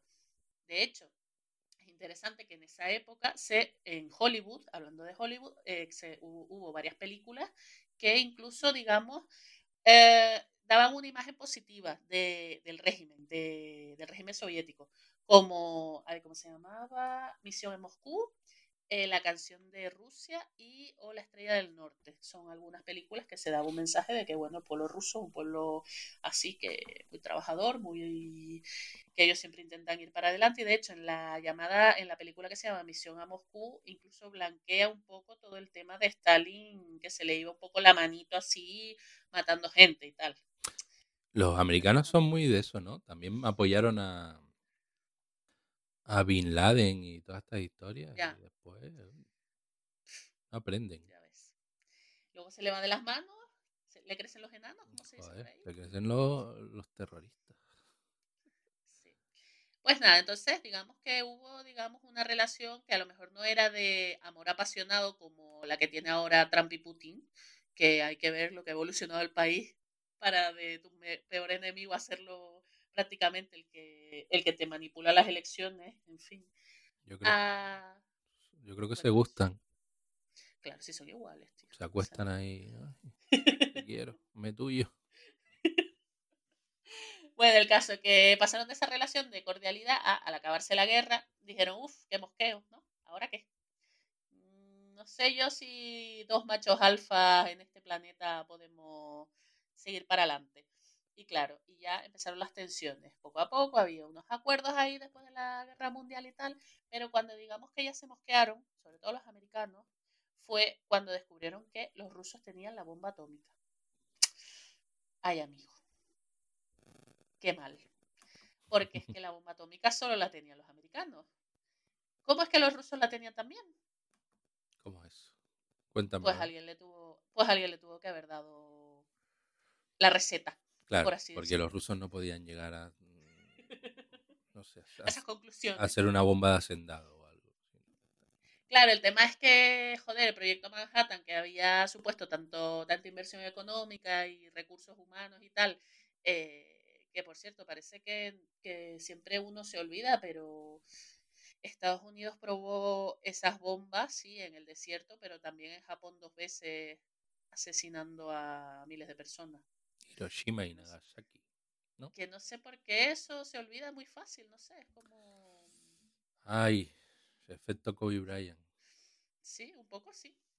Bueno, pues el caso es que eh, los rusos, tres años después de que eso pasara, ya tenían la bomba y ya estaban haciendo experimentos, o sea, explotando la bomba a ver cómo funcionaba eso. Y eso a los americanos no les moló un pelo. Pero, yo qué sé, ellos iban a lo suyo y ahí creciendo la tensión, pero todavía no había nada oficial oficial. Hasta que un senador de Wisconsin, que dirán ustedes, Wisconsin, ¿eso qué es? Eso es un pueblo ahí en medio de Estados Unidos. Pues ese señor dijo, mira, yo quiero ser famoso. A mí me gusta, me gustan las cámaras, me gusta que la gente me haga caso. ¿Qué coño? Voy a ir cazando comunistas y acusando a todo el que me salga de la polla mm, porque sí. Mamá, quiero ser congresista, ser protagonista. Oh, mamá. Y entonces fue el senador McCarthy que no iba a ganar las elecciones, pero con una gran estrategia de lo que ahora llamaríamos fake news eh, y paranoia generalizada, logró convencer a mucha gente, llegó al poder. Sin embargo, dirás tú, encarnado, para hablar de la casa de brujas en Hollywood tenemos que remontarnos a poco después de que se terminara la guerra mundial, allí por el año 46. Because, eh, aunque el senador McCarthy fue, digamos, la cabeza visible de todo el tema de la casa de brujas, de eh, la paranoia que se creó en Estados Unidos con, con el comunismo, años antes ya un viejo conocido de todos nosotros ya había, digamos, impulsado un comité eh, en el que salieron unos juicios que afectarían principalmente a la industria de Hollywood. El conocido al que me refiero es Richard Nixon. Oh, Richard, qué, qué, buena persona. Gran presidente, mejor persona. Hijo de puta. Que allá por el año 46, él y otros secuaces decidieron crear un comité que se llamó el Comité de Actividades Antiamericanas. Y ellos dijeron, ¿dónde puedo encontrar yo más rojos por metro cuadrado en todo el USA? Pues aquí, en Los Ángeles, Hollywood, California. Y allá que se fueron. Y decidieron hacer unos juicios en plan inquisición total, televisados por supuesto, para tener muchísima publicidad, en los que estaba al juicio, podía ir la gente a verlos allí, y claro, y eso era una pasarela de famosos, de testigos. Los primeros fueron llamados los testigos amables, y luego pasaron los testigos eh, que ya no, no, eran tan amables, los más conflictivos. Entonces, es decir, los chivatos y la gente normal. ¿o no? Sí, y, los normales. Los amables son gente como Cary Grant, Walt Disney, oh, Robert Taylor, uno de los hermanos Warner, por lo menos, y mucha más tus actores que muchos de ellos cayeron en el olvido, afortunadamente, que se dedicaron a decir que ellos no tenían, por ejemplo, Cary Grant, yo no sé lo que es el comunismo, no me he leído a Karl Marx, pero lo que he oído me parece muy mal y tal. Y la gente por detrás, ¡bravo! ¡Bravo! En el juicio. Ay, Cary Un tal. ¿Habría algún tal Ronald Reagan por ahí? Ah, sí, sí, sí, nuestro amigo Ronald también fue uno, porque él además era el presidente del sindicato de actores en el momento y por supuesto él mmm, súper en contra. Vamos, él estaba ahí diciendo que eso estaba lleno de comunistas, de los escritores, sobre todo el gremio de escritores, y que había que ser un buen patriota y limpiar a Hollywood de toda esa basura que llenaba el cine de propaganda. Ay, Dios mío. Y la gente, ¡bravo! ¡Bien! ¡Guapo! Tenemos un chico tuyo, Ronald. Todo muy folclórico, pero versión Hollywood. Esos fueron los primeros juicios. Bueno, también salió, ya ya te digo, uno de los hermanos Warner que precisamente había sufrido su estudio, porque antes, no sé si lo saben, pero antes de los años 70 sobre todo, en Hollywood lo que había era un sistema de estudios. Entonces cada estudio tenía, era como los clubes de fútbol, básicamente. Tenía sus fichajes estrella y claro, yo qué sé, si, si tu actor, si Cary Grant era de Universal, pues siempre iba a hacer películas para el Universal, no es como ahora que mira tú, Brad Pitt puede hacer una película para el estudio que le salga de la polla, básicamente, antes no. Entonces los hermanos, eh, bueno, por lo menos este hermano Warner, en los estudios Warner tenían ahí unas huelgas de la hostia porque pagaban mal y porque tenían unas condiciones bastante malas y ellos se dedicaron a eh, tirarle piedras a los manifestantes. Why not? O sea, ni policía ni nada, yo te tiro piedras. Muy bonito todo. Así que chicos, acuérdense de eso cuando vean a, no sé, los Looney Tunes o algo así. En cierto. fin. ¿Algo, algo que añadir mientras eh, te, te va sonando algo de lo que voy diciendo? Bueno, que acabas de decir cuando vean los Looney Tunes, cual- cuando vean cualquier peli de DC o cualquier historia, Ay, coño, joder, es que como no soy, no, no estoy metida en es ese propiedad mundo, de, de Warner. Y Cuando vean, Ah. ¿cómo se llama? El en, Game. no. Uf, qué mal, qué mal. Qué documentada estoy. Ay, Dios mío. Ti, tiri, tiri, tiri, tiri, tiri, ti. Es que solo soy una chica. Joder, si eres una chica y no sabes de superhéroes. No, No. que, ¿qué te iba a decir? Eh, no, Endgame es de Marvel, olvídate de eso. Marvel Disney. Marvel Disney. Ah, ¿y Warner? Eh, DC. DC, creo Ah, que DC. DC, que son El Joker. el Joker, Ah, Batman, Wonder Woman, Superman. Superman, ahí está. Vale, bien. Bien. Punto, vale. Esto no es mansplaining, ¿eh? No, no, no, de verdad que no. Es que se me fue totalmente. En fin. No, la verdad es que no tenía Ah, bueno, decir que el Walt Disney era un falla de la. Hostia. No, no, no, porque es que bueno, vale, que Cary Grant dijo lo de, ay, porque mira tú, el comunismo no me gusta, pero es que Walt Disney dio listas de gente que él pensaba o sospechaba o le caían mal que eran comunistas para que... Sí, todo esto se caracteriza por eh, mm, prueba cero. Sí, sí, sí, sí. No había pruebas. Nada, aquí. ¿Eh? eh, tú tienes ahí, te veo a ti un... Te gusta mucho vestir de rojo. Comunista. Básicamente. hippie. No, en serio. En serio, no, no, no. Eso era a la buena de Dios. Ellos iban diciendo lo que les, lo que les parecía. Y claro, como el público, las sesiones eran televisadas, a la gente le gustaba mucho ver ahí a los famosos y tal, el público estaba entregadísimo. Pero Hombre, esto era el gran hermano. No, gran hermano, no, ahora que está de moda lo de. la, la isla. esta. Esto, la isla de las tentaciones. todavía no he visto ese momento. El de momento de Estefanía no lo he visto. A ver, yo lo vi para no quedar como un inculto. ¿no? Todo el mundo habla de eso y no, no tengo ni puta idea. Pero de resto me interesa muy poco. Lo de confianza ciega 2.0 me interesa cero patatero. De verdad, no vamos a hacer especial la isla de las tentaciones. No, pero si quieres, nuestro amigo defensor de la violación, pero poquito, Ajá. está enganchado a, Ah, a eso, a la isla de las tentaciones. O sea que lo podemos invitar. no sé, Oye, no me extraña. Que conste que es un buen colega y es buena persona. No. Pero... Es buena persona, pero Y, si no, y si escuchas esto, te queremos. de verdad, ¿eh?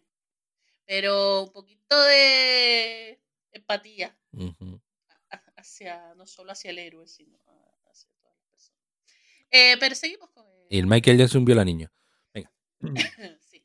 Bueno, pero seguíamos eh, diciendo lo de los juicios. Bueno, primero fueron los testigos amables, que eran todos esos que decían, no, porque claro, el comunismo está muy mal y esta gente no sé qué, no sé cuánto.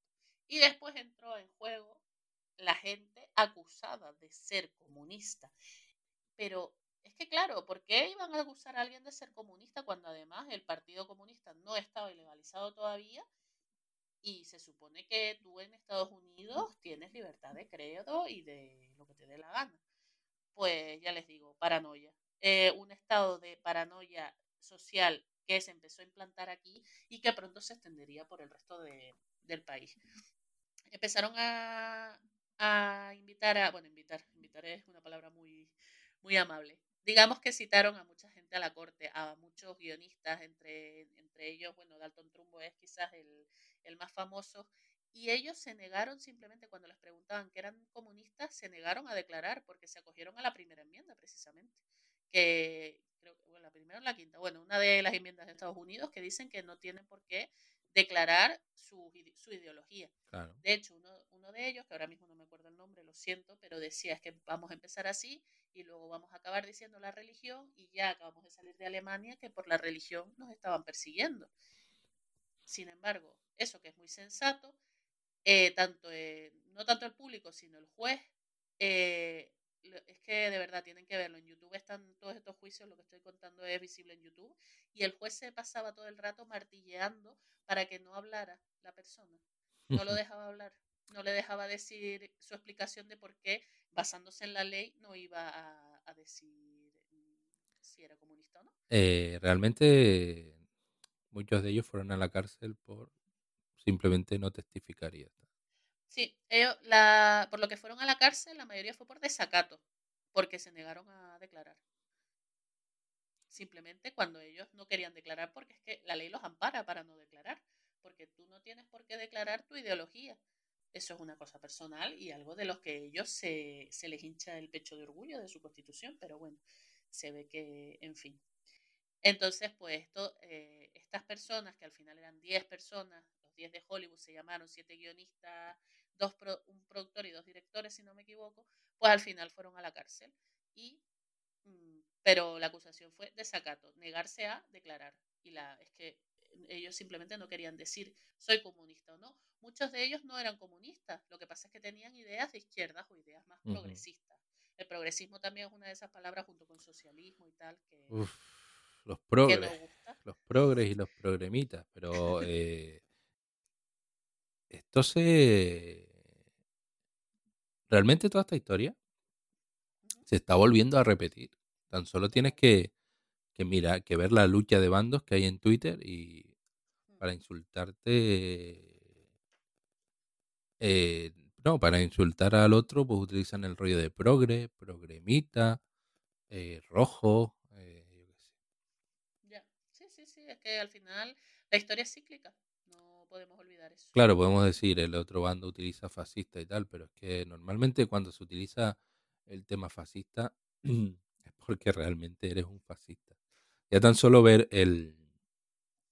Y lo siento si alguno de nuestros oyentes lo tiene. Fascista. sí. a, lo mejor nos oye Sosulia, el del Albacete. No, no. El de que cerraron el campo del Rayo una grada por, eh, por ya ah, el suspendieron, este. suspendieron, un partido ya por llamarlo nazi. Sí, el presunto nazi. Sí, presunto, guiño, guiño. Em, codo, codo. ¿Qué te iba a decir? Eh, ah, no, hombre, ya tan solo ver el nombre en Twitter, el nombre de usuario seguido de la bandera de España, una cruz o cualquier historia, ya tú sabes de dónde viene. ¿De qué pata cogea? Básicamente es el que se pone de juez a dar con el martillo y a no dejar a los demás hablar. Pues sí, pero de verdad es vergonzoso ver esos vídeos y ver a un señor hablando, intentando decir, no voy a declarar porque me acojo a la primera enmienda y el juez ahí, martillazo, martillazo, no dejarlo hablar. Y es como, pero what the fuck, ¿esto es real? No lo sé. Oye, por cierto, el otro día me llamaron, no fue en Twitter, fue en, en el Real World, me llamaron izquierdoso. Uy, ¿qué, hiciste, mi niño? No, pues realmente nada. No, no, hice nada.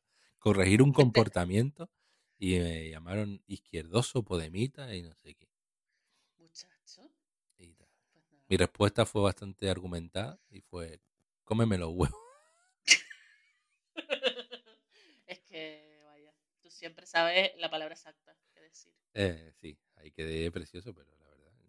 Por cierto, yo a mí, yo no tengo simpatía por Podemos. ¿eh? No, me da igual que me llamen Podemita, pero. A mí me, ya, ya. me pueden llamar rojo, pero Podemita. El caso que sí que, que, que todo está muy polarizado ahora, como estaba en esa época. Pues sí, esta gente fue a la cárcel toda por desacato. Y esto hizo que muchos actores también, o sea, no solo estaban los gilipollas, los testigos amables, sino que otros actores dieron un paso al frente y crearon el, la alianza, creo que se llama el Comité por la Primera, por la primera enmienda. exacto. Eh, que, es de, que estaba, estaba formado por muchos actores y miembros de la industria, conocidos como Humphrey Bogart o Lauren Bacall, entre muchísimos otros, que lo único que eh, se manifestaban y hacían marchas a favor de la libertad de expresión y de credo y de liberen a esta gente porque no han tenido un juicio justo. Mm, nada por el estilo. Pero con el tiempo tuvieron que irse, muchos de ellos se fueron despegando, fue el caso de Humphrey Bogart, porque los estaban acusando también de ser comunistas ellos mismos. ¿Y qué, qué conllevaba esto? Que te quedabas sin trabajo.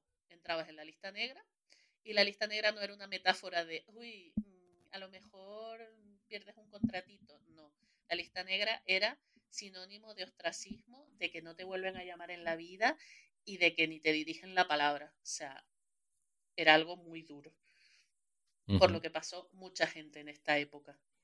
O sea, la verdad es que fueron tiempos bastante, bastante oscuros que afectaron a gran parte de la industria porque simplemente por sospechas infundadas, porque, por ejemplo, vi en YouTube hay un documental de gente que estuvo en la lista negra, una señora simplemente preguntó, una, era, era actriz, y ella preguntó, ¿qué es el socialismo? Porque no lo sabía. Y ya pensaron que estaba interesada en meterse en algún partido comunista o algo así, y la metieron en la lista negra. Y fue como, yo, yo solo quería saber porque no entendía de qué se estaba hablando.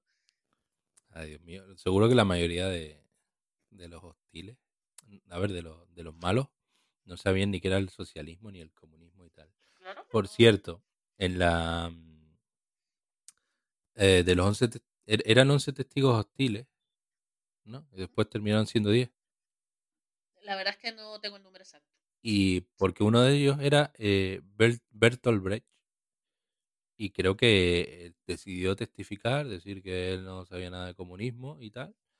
Eh, y pillar y con la misma pillar un avión a Suiza y después a Alemania. Y, se quedó. Sí, mucha, mucha ¿eh? gente. Mucha gente mm, acusada, eh, eso ya más posteriormente, más que en estas primeras vistas de, del Comité de Actividades Antiamericanas, pero sobre todo después con el macartismo, mucha gente se acabó yendo y yendo a Europa. Por ejemplo, Charles Chaplin fue uno de los que se fue a Europa y no volvió jamás. Porque tenía ideas muy socialistas y muy progresistas. Muy, muy socialistas, pero no sé, yo creo que ya, bueno, deberíamos darlo para un programa porque creo que este señor tenía cierta filia por las jovencitas y tal. como todos en esa época, me parece. Pero pero sí, sí, Pero podríamos hacer un especial y así eh, podemos. Bueno, yo. Eh, a lo mejor es un bulo lo que estoy soltando y podemos eh, hacer una fe de ratas o cualquier historia. La verdad es que no lo sé, pero, pero vaya, que ese hombre estuvo casado 250 mil veces, así que no me extraña que alguna fuera una, una adolescente. Vamos a ver. Desgraciadamente, esas cosas pasaban y eran muy normalizadas. Bueno, pero, era poquito, era adolescente, pero era poquito. poco adolescente. Era poco adolescente. No lo aparentaba. No lo aparentaba, entonces, claro, es como la violación de poquito. Ya, ya, ya. Ay, señor. Bueno, en fin, que mucha gente que fue acusada huyó a Europa y otras, pues nada, se comieron la cárcel o la lista negra, porque tampoco podías estar llenando la cárcel de, de gente que lo único que no quería decir es si era comunista o no. Pero eso ya empataría más con lo que es el macartismo, que ese sí fue, digamos, ahí el momento estelar de nuestro amigo McCarthy, que ya se dio más entre el año 50 y 56. Y ahí el tío lo que hizo fue aprovechar todo ese tema que ya había sido explotado en los medios de comunicación con los actores para extender la paranoia a toda la población. Y ahí se creó un estado de alarma tal que empezaron las acusaciones entre familiares, entre amigos, entre cualquier cosa mínimamente sospechosa. Tener un libro de Dostoyevsky en tu casa ya te podía tachar de comunista. Tener un libro en tu casa.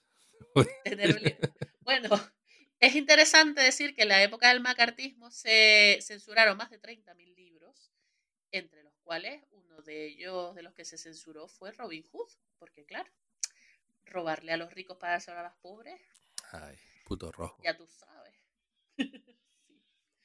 Entonces, sí, con McCarthy la cosa ya fue a un nivel mucho peor, porque claro, ya estamos hablando de que se expandió a, la, a todos. Antes se había quedado como en Hollywood y bueno, empezaron a saltar, por ejemplo, las películas que nombré antes, que digamos que dejaban bien a la Unión Soviética, pues empezaron a decir que los actores y los, sobre todo los guionistas que las habían creado estaban haciendo propaganda y acusarlos.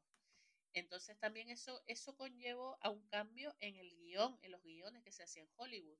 No podías dejar, vamos a ver, el cine de los años 50, una de las cosas características que tiene y uno de los lemas que es el lema de Trump, lo de Make, Make America Great Again, viene todo para ver si la gente vuelve a esta época de esplendor. Es decir, ese hombre blanco que entra en su casa y se encuentra la comida servida en la mesa y él tiene cinco trabajos para proveer por su familia.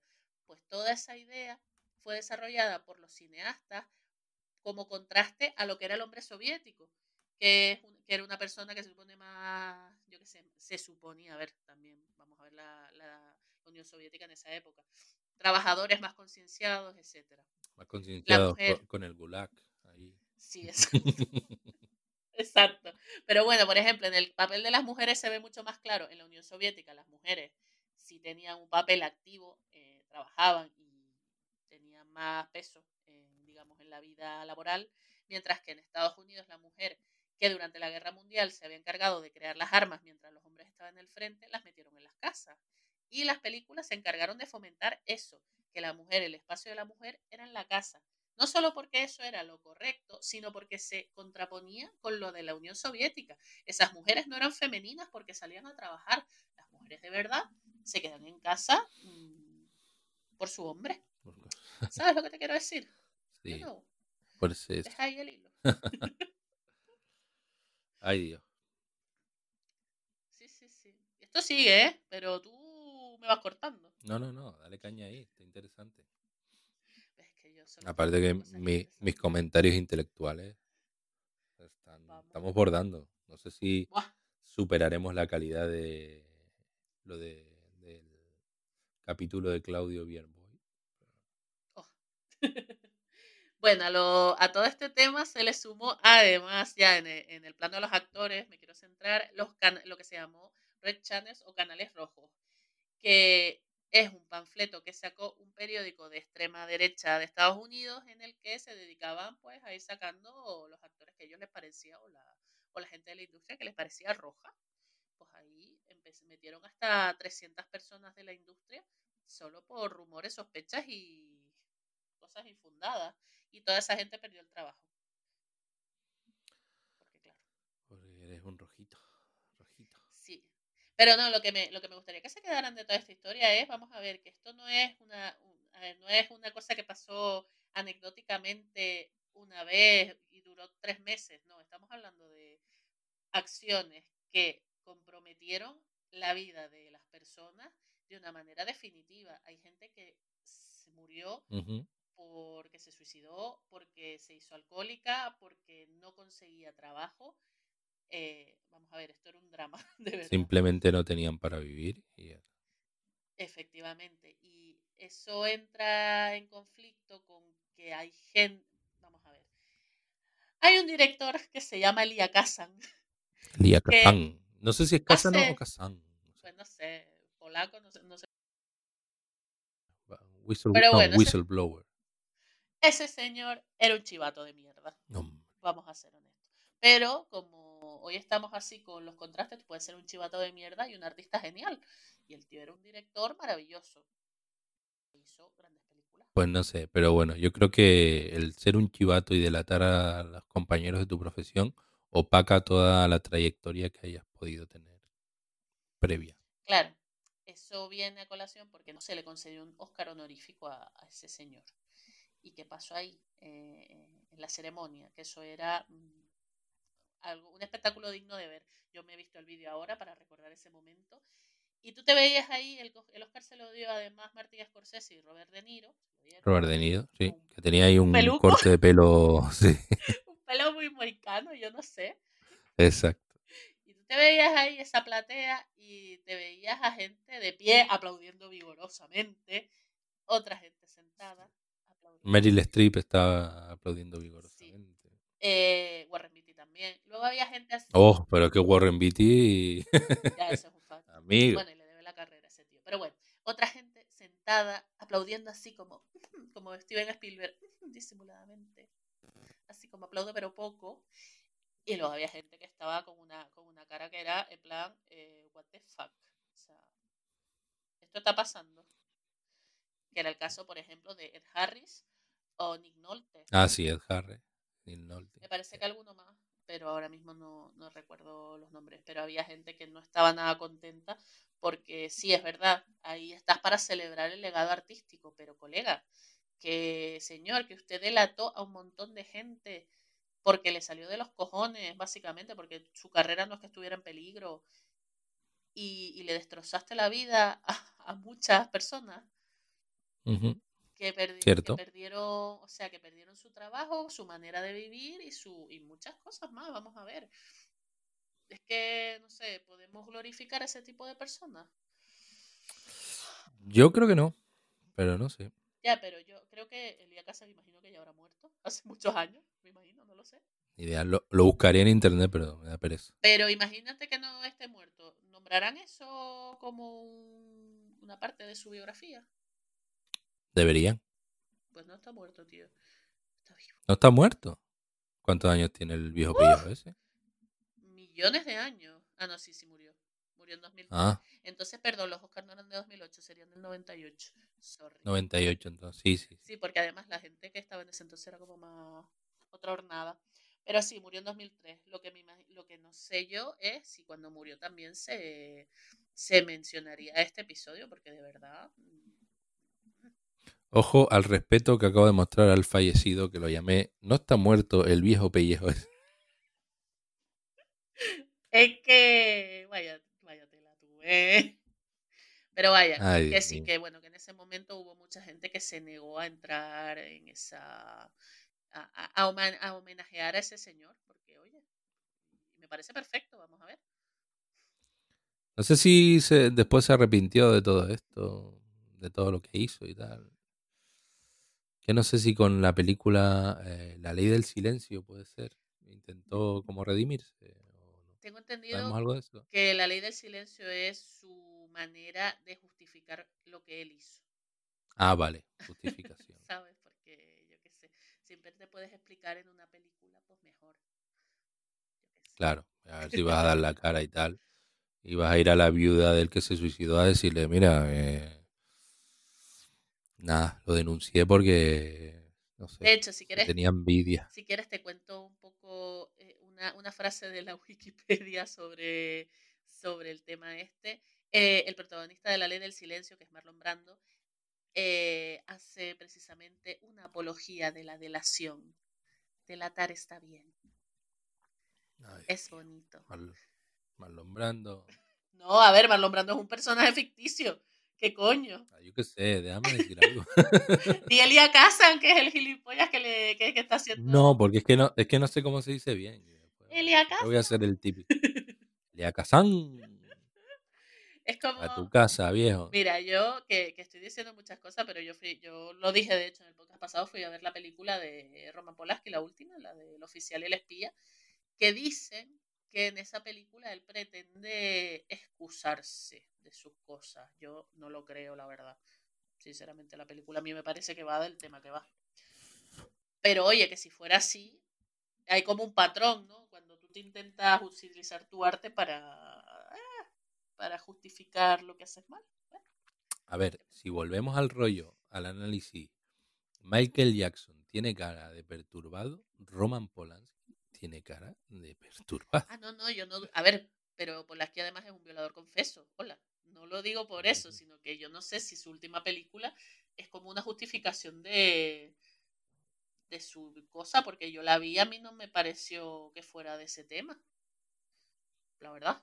Bueno, de, mo- de momento tú tuviste la valentía de ver eso. Ya, tío, o sea. ¿Qué coñazo? Que, que está nominada que- a, a 200 César de estos franceses. Sí, no sé, yo estaba pensando, voy a herir la sensibilidad de mucha gente. Pero el rollo, que no sé, a ti te muestran una, te dicen, no, una película dirigida por Polanski. tal. No sé, te da como un rollo a, a rancio, a, por Dios, es- todavía este hombre sigue haciendo cosas o algo así que, que no sé. Bueno, pues si la ves ya te mueres, porque ahí aba- solo, solo sale una tía. O sea, con lo que ya ves tú, el fin, el tema, así, bien masculino. Que es normal, nadie querrá trabajar con él. Pero yo es que Polaski, que sinceramente tampoco he visto muchas cosas suyas. Pero el pianista me gustó, tengo que decir. Sí, pero era otra época, no sé, ¿no? No, no, no tenía, no, no tenía tanto moho ya. sí, yo creo que ahora mismo ese tío ya está como, para mí, un poco pasado, pero mira, aún así sigue ganando premios y cosas, yo qué sé. Sí, pero eso supongo que será por inercia también. ¿Tú crees encima con la mala prensa que tiene que, que un jurado de un gran festival como Venecia le den una, un premio a como mejor película? Su nombre le precede, ¿no? No sé. ya eso ya es algo que va por delante, ¿o no? Yo qué sé, pero mira. Yo soy Polanski. Mm. No sé, no sé. No, no tengo ni idea, la verdad. Yo soy Harvey Weinstein. A ese te, a ese te digo yo que, que ese ya no va a conseguir ninguna puerta abierta en ningún sitio. Uy, que hay un documental en, en donde eh, en una plataforma que no me acuerdo ahora si es Netflix o HBO o cuál es, que es el tema de Harvey Weinstein, que madre mía, qué miedito de señor. Se tira un puto mafioso. Pero bueno, volvemos otra vez. Aquí vamos a sacar una eh, teoría científica, no, teoría pseudocientífica por los jetos de la gente nos dice qué tipo de personas son. Pero qué coño. La cara de, la cara de Harvey Weinstein, amigo, tiene un jeto de de padrino de mafia siciliana que agüita. Querido encarnado, eso ya existe, es una ciencia del siglo XIX y se llama algo así como fenotipo o no sé qué, y se encargaba de medir las cabezas de los criminales y categorizarlos por, por el tipo de rasgos que tienen. Sí, eso, eso, tiene, una base científica. Ya, pero Mis cojones. Yo te informo, solo te digo no, no. Tú, pusiste el apunte cultural. En fin, pero bueno, vamos acabando ya con esto. Que nada, que como les decía. vamos picando las dos horas, compadre. Que por eso que, ya el comunismo tampoco da para más. Bueno, que mucha gente fue a la cárcel, eso era un de pelote. McCarthy hacía y deshacía lo que le daba la gana y tenía un montón de poder. Allí eh, metieron un montón de gente por espías, porque claro, el tema es que estaba, se supone que había una red enorme de espías en Estados Unidos robando secretos para pasárselos a, los rusos. Un caso paradigmático es el del matrimonio Rosenberg, que, fue, que han sido o fueron en su momento las dos únicas ejecuciones civiles, eh, porque los declararon culpables por, que darle secretos a los soviéticos y los mataron en la silla eléctrica los dos, claro que sí. Pero todo llega a su fin. Y el macartismo. ¿Y cómo llegó? Dime, dime. ¿Cómo llegó? Pues porque ya eh, McCarthy empezó a tocar los cojones a quien no debía. Una cosa es meter ahí un actorcillo en el paro y otra cosa es meterte con el ejército de Estados Unidos. Entonces, pues ya ahí el tema fue que, que, ya no les gustó. El presidente de ese entonces, que era Eisenhower, no estaba de acuerdo con él, le, le molestaba ese senador de mierda que estaba ahí dando por culo a cada rato y ya empezó a porque mientras, mientras iban a su favor, bueno, pero ya cuando empezó a tocar los cojones empezaron a cortarle el grifo hasta que llegó un momento en el que incluso mucha gente públicamente empezó a hablar con él, entre ellos el periodista que protagoniza la, película esta de Buenas noches y buena suerte, que fue Burroughs, creo que se, que se apellidaba, no, perdón, Murrow, Edward, R. Murrow, que en su programa empezó a, decirle al senador McCarthy que, señor, que usted está como, como un cencerro, déjese de, de, meter con gente así al azar. De hecho, voy a leer aquí un extracto que Edward Murrow dijo a la Cámara, al senador McCarthy en su programa, para que vean un poco la opinión de la gente que ya estaba un poco hasta los huevos de ese tío. Decía, el principal logro del senador McCarthy ha sido el de confundir a la opinión pública entre las amenazas del comunismo, no debemos confundir desacuerdo con deslealtad. Debemos recordar siempre que una acusación no es una prueba y que una condena depende de la evidencia y del debido proceso de la ley. No caminaremos con miedo el uno del otro, no descendamos de hombres temerosos, de hombres que, que temían escribir, hablar, asociarse y defender causas que eran por el momento impopulares. ¿Y de quién es el fallo? En realidad no es suyo. Él no creó esta situación de miedo, él meramente la explotó, y más bien exitosamente. Casio estaba en lo cierto. El fallo, querido Bruto, no está en nuestras estrellas, sino en nosotros mismos. Vamos. No me digas que tú le, lees esto y no dices, madre mía, pero si esto es hoy en día. Uf, yo leo eso y digo, uf, qué largo tal. No hay un tweet que lo resuma. No, esos 280 caracteres te digo yo que no, pero básicamente eso que... Sí, sí, la verdad que están repitiendo cosas y tal, ¿no? Total. No sé. Que bueno, que esta película, hay una película de George Clooney que habla de esta historia de, de Murrow, de la de Buenas noches y buena suerte. A mí en su momento me parece un poquito tostón, a lo mejor ahora la vería con mejores ojos, pero Sí, a mí también me pareció un tostón. Y no, de hecho, es de esas películas que ves, pero que, que no recuerdas nada, no sé, como que sí, a mí no me dejó mucha huella. Pero... el cerebro elimina el espacio para poder rellenarlo con porno. Quizás si la viera ahora me gustaría más porque sé más del Sí. tema, pero es que en ese momento Exacto. fue como, bueno, pues... Sí, exacto. Es de esas películas que como que tienes que ir con un bagaje y saber de qué diablos te está hablando. Wonder. Pues así todo, el senador, este, pues al final lo echaron de su puesto. No lo echaron, mentira. Digamos, lo echaron de su comité de cazador de comunistas, pero siguió siendo senador hasta que murió alcohólico perdido con una cirrosis de, de la hostia. Y en cuanto a los actores, pues bueno, algunos tuvieron suerte de salir de la lista negra. Eh, Dalton Trumbo, de hecho, fue uno de los que durante la época más jodida llegó a escribir guiones bajo seudónimo. De hecho, llegó a ganar. Oscars bajo seudónimo porque no podía decir que era suyo. Pero gracias al apoyo de gente como por ejemplo Kirk Douglas, él pudo volver y escribir sus guiones firmados por él y yo qué sé, y tener su, el reconocimiento que se Sí. merece. Eh, Trumbo estuvo bajo el amparo de eh, Kim Bros Ujú. y y nada para ello claro el tema es, el tema es que eh, con, eh, era una productora en plan serie B entonces pues yo qué sé se dedicaban a hacer guiones a casco por a cascoporro ahí de, de lo que fuera. Y él consiguió meter a algunos de sus compañeros a- de sus compañeros perseguidos los consiguió meter para para, para al menos ganar algo tan por supuesto estaban trabajando por debajo de su caché. Mm, y nada y de de esa asociación surgió eh, la película El Bravo que se llevó un Oscar y pero claro no lo pudo recoger porque eh, trabajaba bajo seudónimo y nada y después otra que hizo bajo seudónimo fue ay no sé qué en Roma se me fue la bola Vacaciones en Roma. vacaciones en Roma sí joder Ah, fue suya, mira tú. Esa es la Sí. de Audrey Hepburn. Audrey Hepburn, cierto, sí, pero es que a mí eh, se me van. Soy un señor mayor, se me van ¡Abuelo! los nombres. ah, pues no lo sabía esta, fíjate. Y nada, el.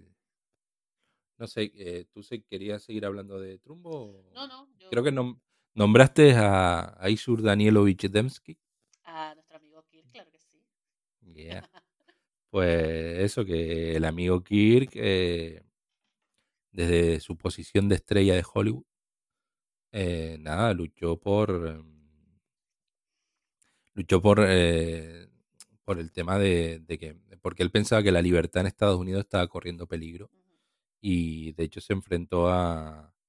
A, su- a muchos compañeros que estaban ahí metidos ahí a full con la casa de brujas, como habíamos dicho, Gary Cooper, Ronald Reagan, Walt Disney, Montgomery Cliff y tal.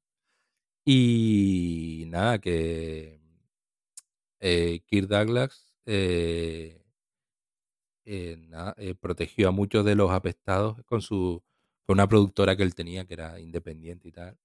Y por ejemplo, eh, Espartaco, eh, la dirección de Espartaco se la encargó a Stanley Kubrick, que por aquel, por aquel entonces era eh, bastante joven. Y, y nada, este el momento este en el que Tony, Tony Curtis eh, dice el yo soy Espartaco y tal, pues en el que se camufla la identidad de- del verdadero Espartaco es un poco eh, no sé, un reflejo de, de lo que estaba sucediendo. Qué. Mm, y nada, pues el eh, Kirk Douglas se empeñó en que Dalton, Dalton Trumbo firmara el guion. Eh, debido a los problemas y todas estas las persecuciones, pues Stanley Kubrick se ofreció a firmar el guion, pero Kirk Douglas dijo no. Aquí lo firma Dalton Trumbo y así fue. Y nada. mm, Bueno, sí. Que desde el mismo día en que, nada, en que se estrenó, empezó a, a cancelarse la lista negra de Hollywood. El, que, el día que se estrenó Spartacus. No sé si te acabo de fusilar No, algo. no, no, para nada. Hay que ser más como Kirk Douglas y menos como Walt Disney. O menos como Marion Robert Morrison. Ese que- ¿No sabes quién es? No. Los viejos de mi pueblo dirían Juan Vaina. Juan Vaina. ¿Quién? No sé. John Wayne. John Wayne. Ah, Sí. también era, bueno, ese tío fachillas, ¿no? Facha, sí, y fue presidente de. De, ah, De lo del rifle. No, será el otro. Charlton Heston. Charlton Heston. Eh, de las actividades antiamericanas. Ah, del. Comité de Actividades Antiamericanas. del Sí, sí, sí, comité. sí, sí. Pues eso. Ven, como no me lo preparé, no me sé ni los nombres. no, pero el rollo es que mm, el señor Mario, que claro, llamarte Mario Pues- después ser un tipo duro, No pega, mal. no pega. no pega. Pues a este señor, este señor fue, eh, fue víctima de varios intentos de asesinato. Eh, porque eh, este, ah, eh, este señor sacaba de quicio a Stalin por su por ser un feroz activista anticomunista. Y bueno, los intentos fueron, el primero lo intentaron, lo intentaron asesinar dos soviéticos disfrazados de agentes del, FBI que intentaron darle matarile en el despacho que el, actor tenía en Warner Bros. Después, nada, fueron descubiertos y capturados. Después, durante el rodaje de Hondo, eh, sufrió un atentado por parte de grupos comunistas estadounidenses. Y en el 66 él iría a, vi- a visitar las tropas de Vietnam, ¿sí? Y nada, y eh, pues nada, un francotirador intentó meterle un tiro, pero nada, pero salió indemne. Por cierto, que mm, este señor John Wayne no fue a la Segunda Guerra Mundial porque estaba ahí en el límite de edad para ir y aparte de eso tenía cuatro hijos. Por lo tanto, Muy patriótico, pero no tanto. Y ya que estamos hoy con el rollo de muertos y demás, el señor eh, falleció con 72 años de un cáncer y atribuyen su enfermedad a la, a la radiación a la que estuvo expuesto en 1956 cuando estuvo eh, rodando un, eh, El Conquistador de Mongolia con, de Dick Powell. Y resulta que mm, fue rodada eh, cerca de un campo de pruebas nucleares en Utah. Y parece ser que de los 220 integrantes de- del equipo, eh, 91, en el año 1981, 91 de esos integrantes habían desarrolla- desarrollado algún tipo de cáncer. Pero la Casa Blanca lo negó todo. Qué fuerte. Pobre. Pobre Juan Vaina. Uy, hablando de gente que así. Gente que muere. No, no, todo lo contrario. Que Kirk Douglas sigue vivo, señoras y señores. Por el Sí, suelo 103 años, si no me equivoco. sí, el rollo es que a Kirk Douglas solo le dieron un... el único Oscar que sí que le dieron y que le darán es el, Honorífico, no tiene uno de verdad. el honorífico. No tiene nada. Pues fatal. Tiene Eso es por rojo, seguro. segurísimo. Pues vaya, que sepan que el único que sigue vivo de esa época es Kirk Douglas y Olivia de Havilland, que también creo que tiene 103 años, que son, digamos, de las grandes estrellas míticas de Hollywood que aún siguen vivos. Y que su secreto es el gofio la molineta. Na, na, na, Goffy el Palmar, guapetón. Es verdad, el palmar. Que, el, que ese tiene más ahí, el trigo este tiene más sustrato de la tierra. Joder, me fui al, al mainstream, a la molineta. Desde luego. Pues nada más, yo si quieres te digo un par de peliculitas así por si te interesa el tema. para que puedas verlas ahí. Yo creo que he visto la mejor, pero sí, dime a ver. Bueno, eh, como ya te dije antes, la citada Buenas noches y buena suerte. Luego tenemos La Tapadera, que está protagonizada por Woody Allen, no dirigida, protagonizada. Uy, qué ruido más extraño. Eh, Pedorreta, para Woody Allen. vale. Luego otra que se llama Punto de Mira, que me suena el título, pero no la llegué a ver. Que fue- es una coproducción española con Jeff Goldblum, Con- no Jeff Goldblum, eso sí, pero no la vi. y, y la y Ángela Molina y tal. Y Trumbo, que es, digamos, la más reciente. Esa la vi y me pareció un auténtico película. Sí, yo también la vi, me pareció muy buena y Brian Cranston lo hace súper bien. I think. Y. eh, ah, por cierto, lo de Jo- John Wayne tenía una, una peli que se llamaba Big Jim McClane, que el nota eh, eh, creo que estaba en Hawái y el tío eh, eh, perseguí, eh, estaba per- persiguiendo a, a comunistas y nada, fue hecha como para una campaña anticomunista y en favor de, del Comité de Actividad Antiameri- Antiamericana. Y lo curioso de este rollo es que para que es que creo que en Europa eh, cambiaron a esos comunistas por eh, traficantes de droga. Qué fuerte. Porque claro, aquí Yo qué sé. pero sí. Aparte también hicieron varias varias eh, varias películas eh, pues nada, en favor de la causa anticomunista. Lo que pasa es que no las tengo ahí mm, bueno, realmente no las busqué. sé que existen. Sé que existen, las busqué, pero no localicé la página otra vez. Y nada, pues yo qué sé, googleenlas si les interesan, pero seguro que son unos ñordos ahí que te cagas. ¿O no? Ahí, o no. Y, sé, ¿qué más quieres decir? Y nada, yo creo, yo creo que ya los he aburrido suficiente, pero oye, que he compartido el conocimiento, que, que es un tema apasionante todo esto de la casa de brujas en Hollywood y tal. Y de verdad, mm, véanse vídeos en YouTube o si se ponen en la Wikipedia empiezan a saltar de un artículo a otro y se enteran de cada cosa que se quedan locas. Ah, pues, oye, tengo aquí lo de mm, lo de Punto de Mira, que es una peli del 2000 y es de Jeff, Jeff Goldblum, eh, Greta Schiacci y Ángela Molina y es una coproducción hispano-británica y está dirigida por Carl Francis y habla sobre la carrera del director Herbert eh, J. Biberman, eh, que, lo pusieron en la lista negra eh, por el trabajo La sal de la tierra. Ah, La sal de la tierra es una historia que muestra una huelga de mineros en, Ah, un sí. Nuevo México y nada, pues, me quiere sonar, sí.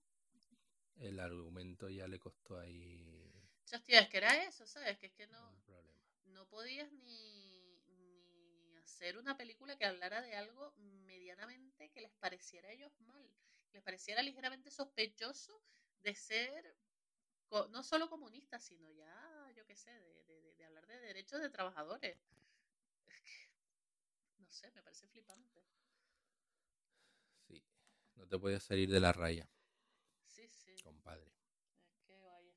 Y bueno, y solo lo último que quiero decir, que les quede muy, muy claro que, eh, o sea, si ustedes a veces ven cosas en la tele o en series y tal, como hablan de los comunistas o en las pelis, los cómics y tal, es que, a ver, la palabra comunista en Estados Unidos tiene una connotación súper negativa. O sea, ser un comunista o que te llamen comunista en esa época era peor que te, que te dijeran asesino. O sea, y eso no es una exageración, es una realidad.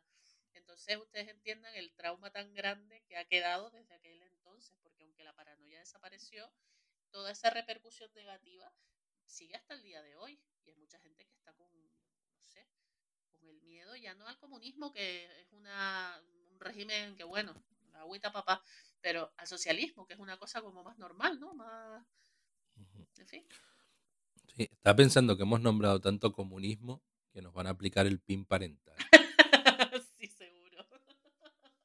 Estamos aquí adoctrinando a la peña con nuestros juegos eróticos marxistas Marxista leninista. y, y todo ese rollo. Que por cierto, oja- ojalá a mí en el En el instituto, en el colegio me hubiesen enseñado juegos eróticos o alguna mierda de eso. Es que lo- luego llega uno a la vida real y no tiene ni puta idea qué hacer. ¿eh? O sea, No, tío. Al final te quedas con el Satisfyer y para adelante.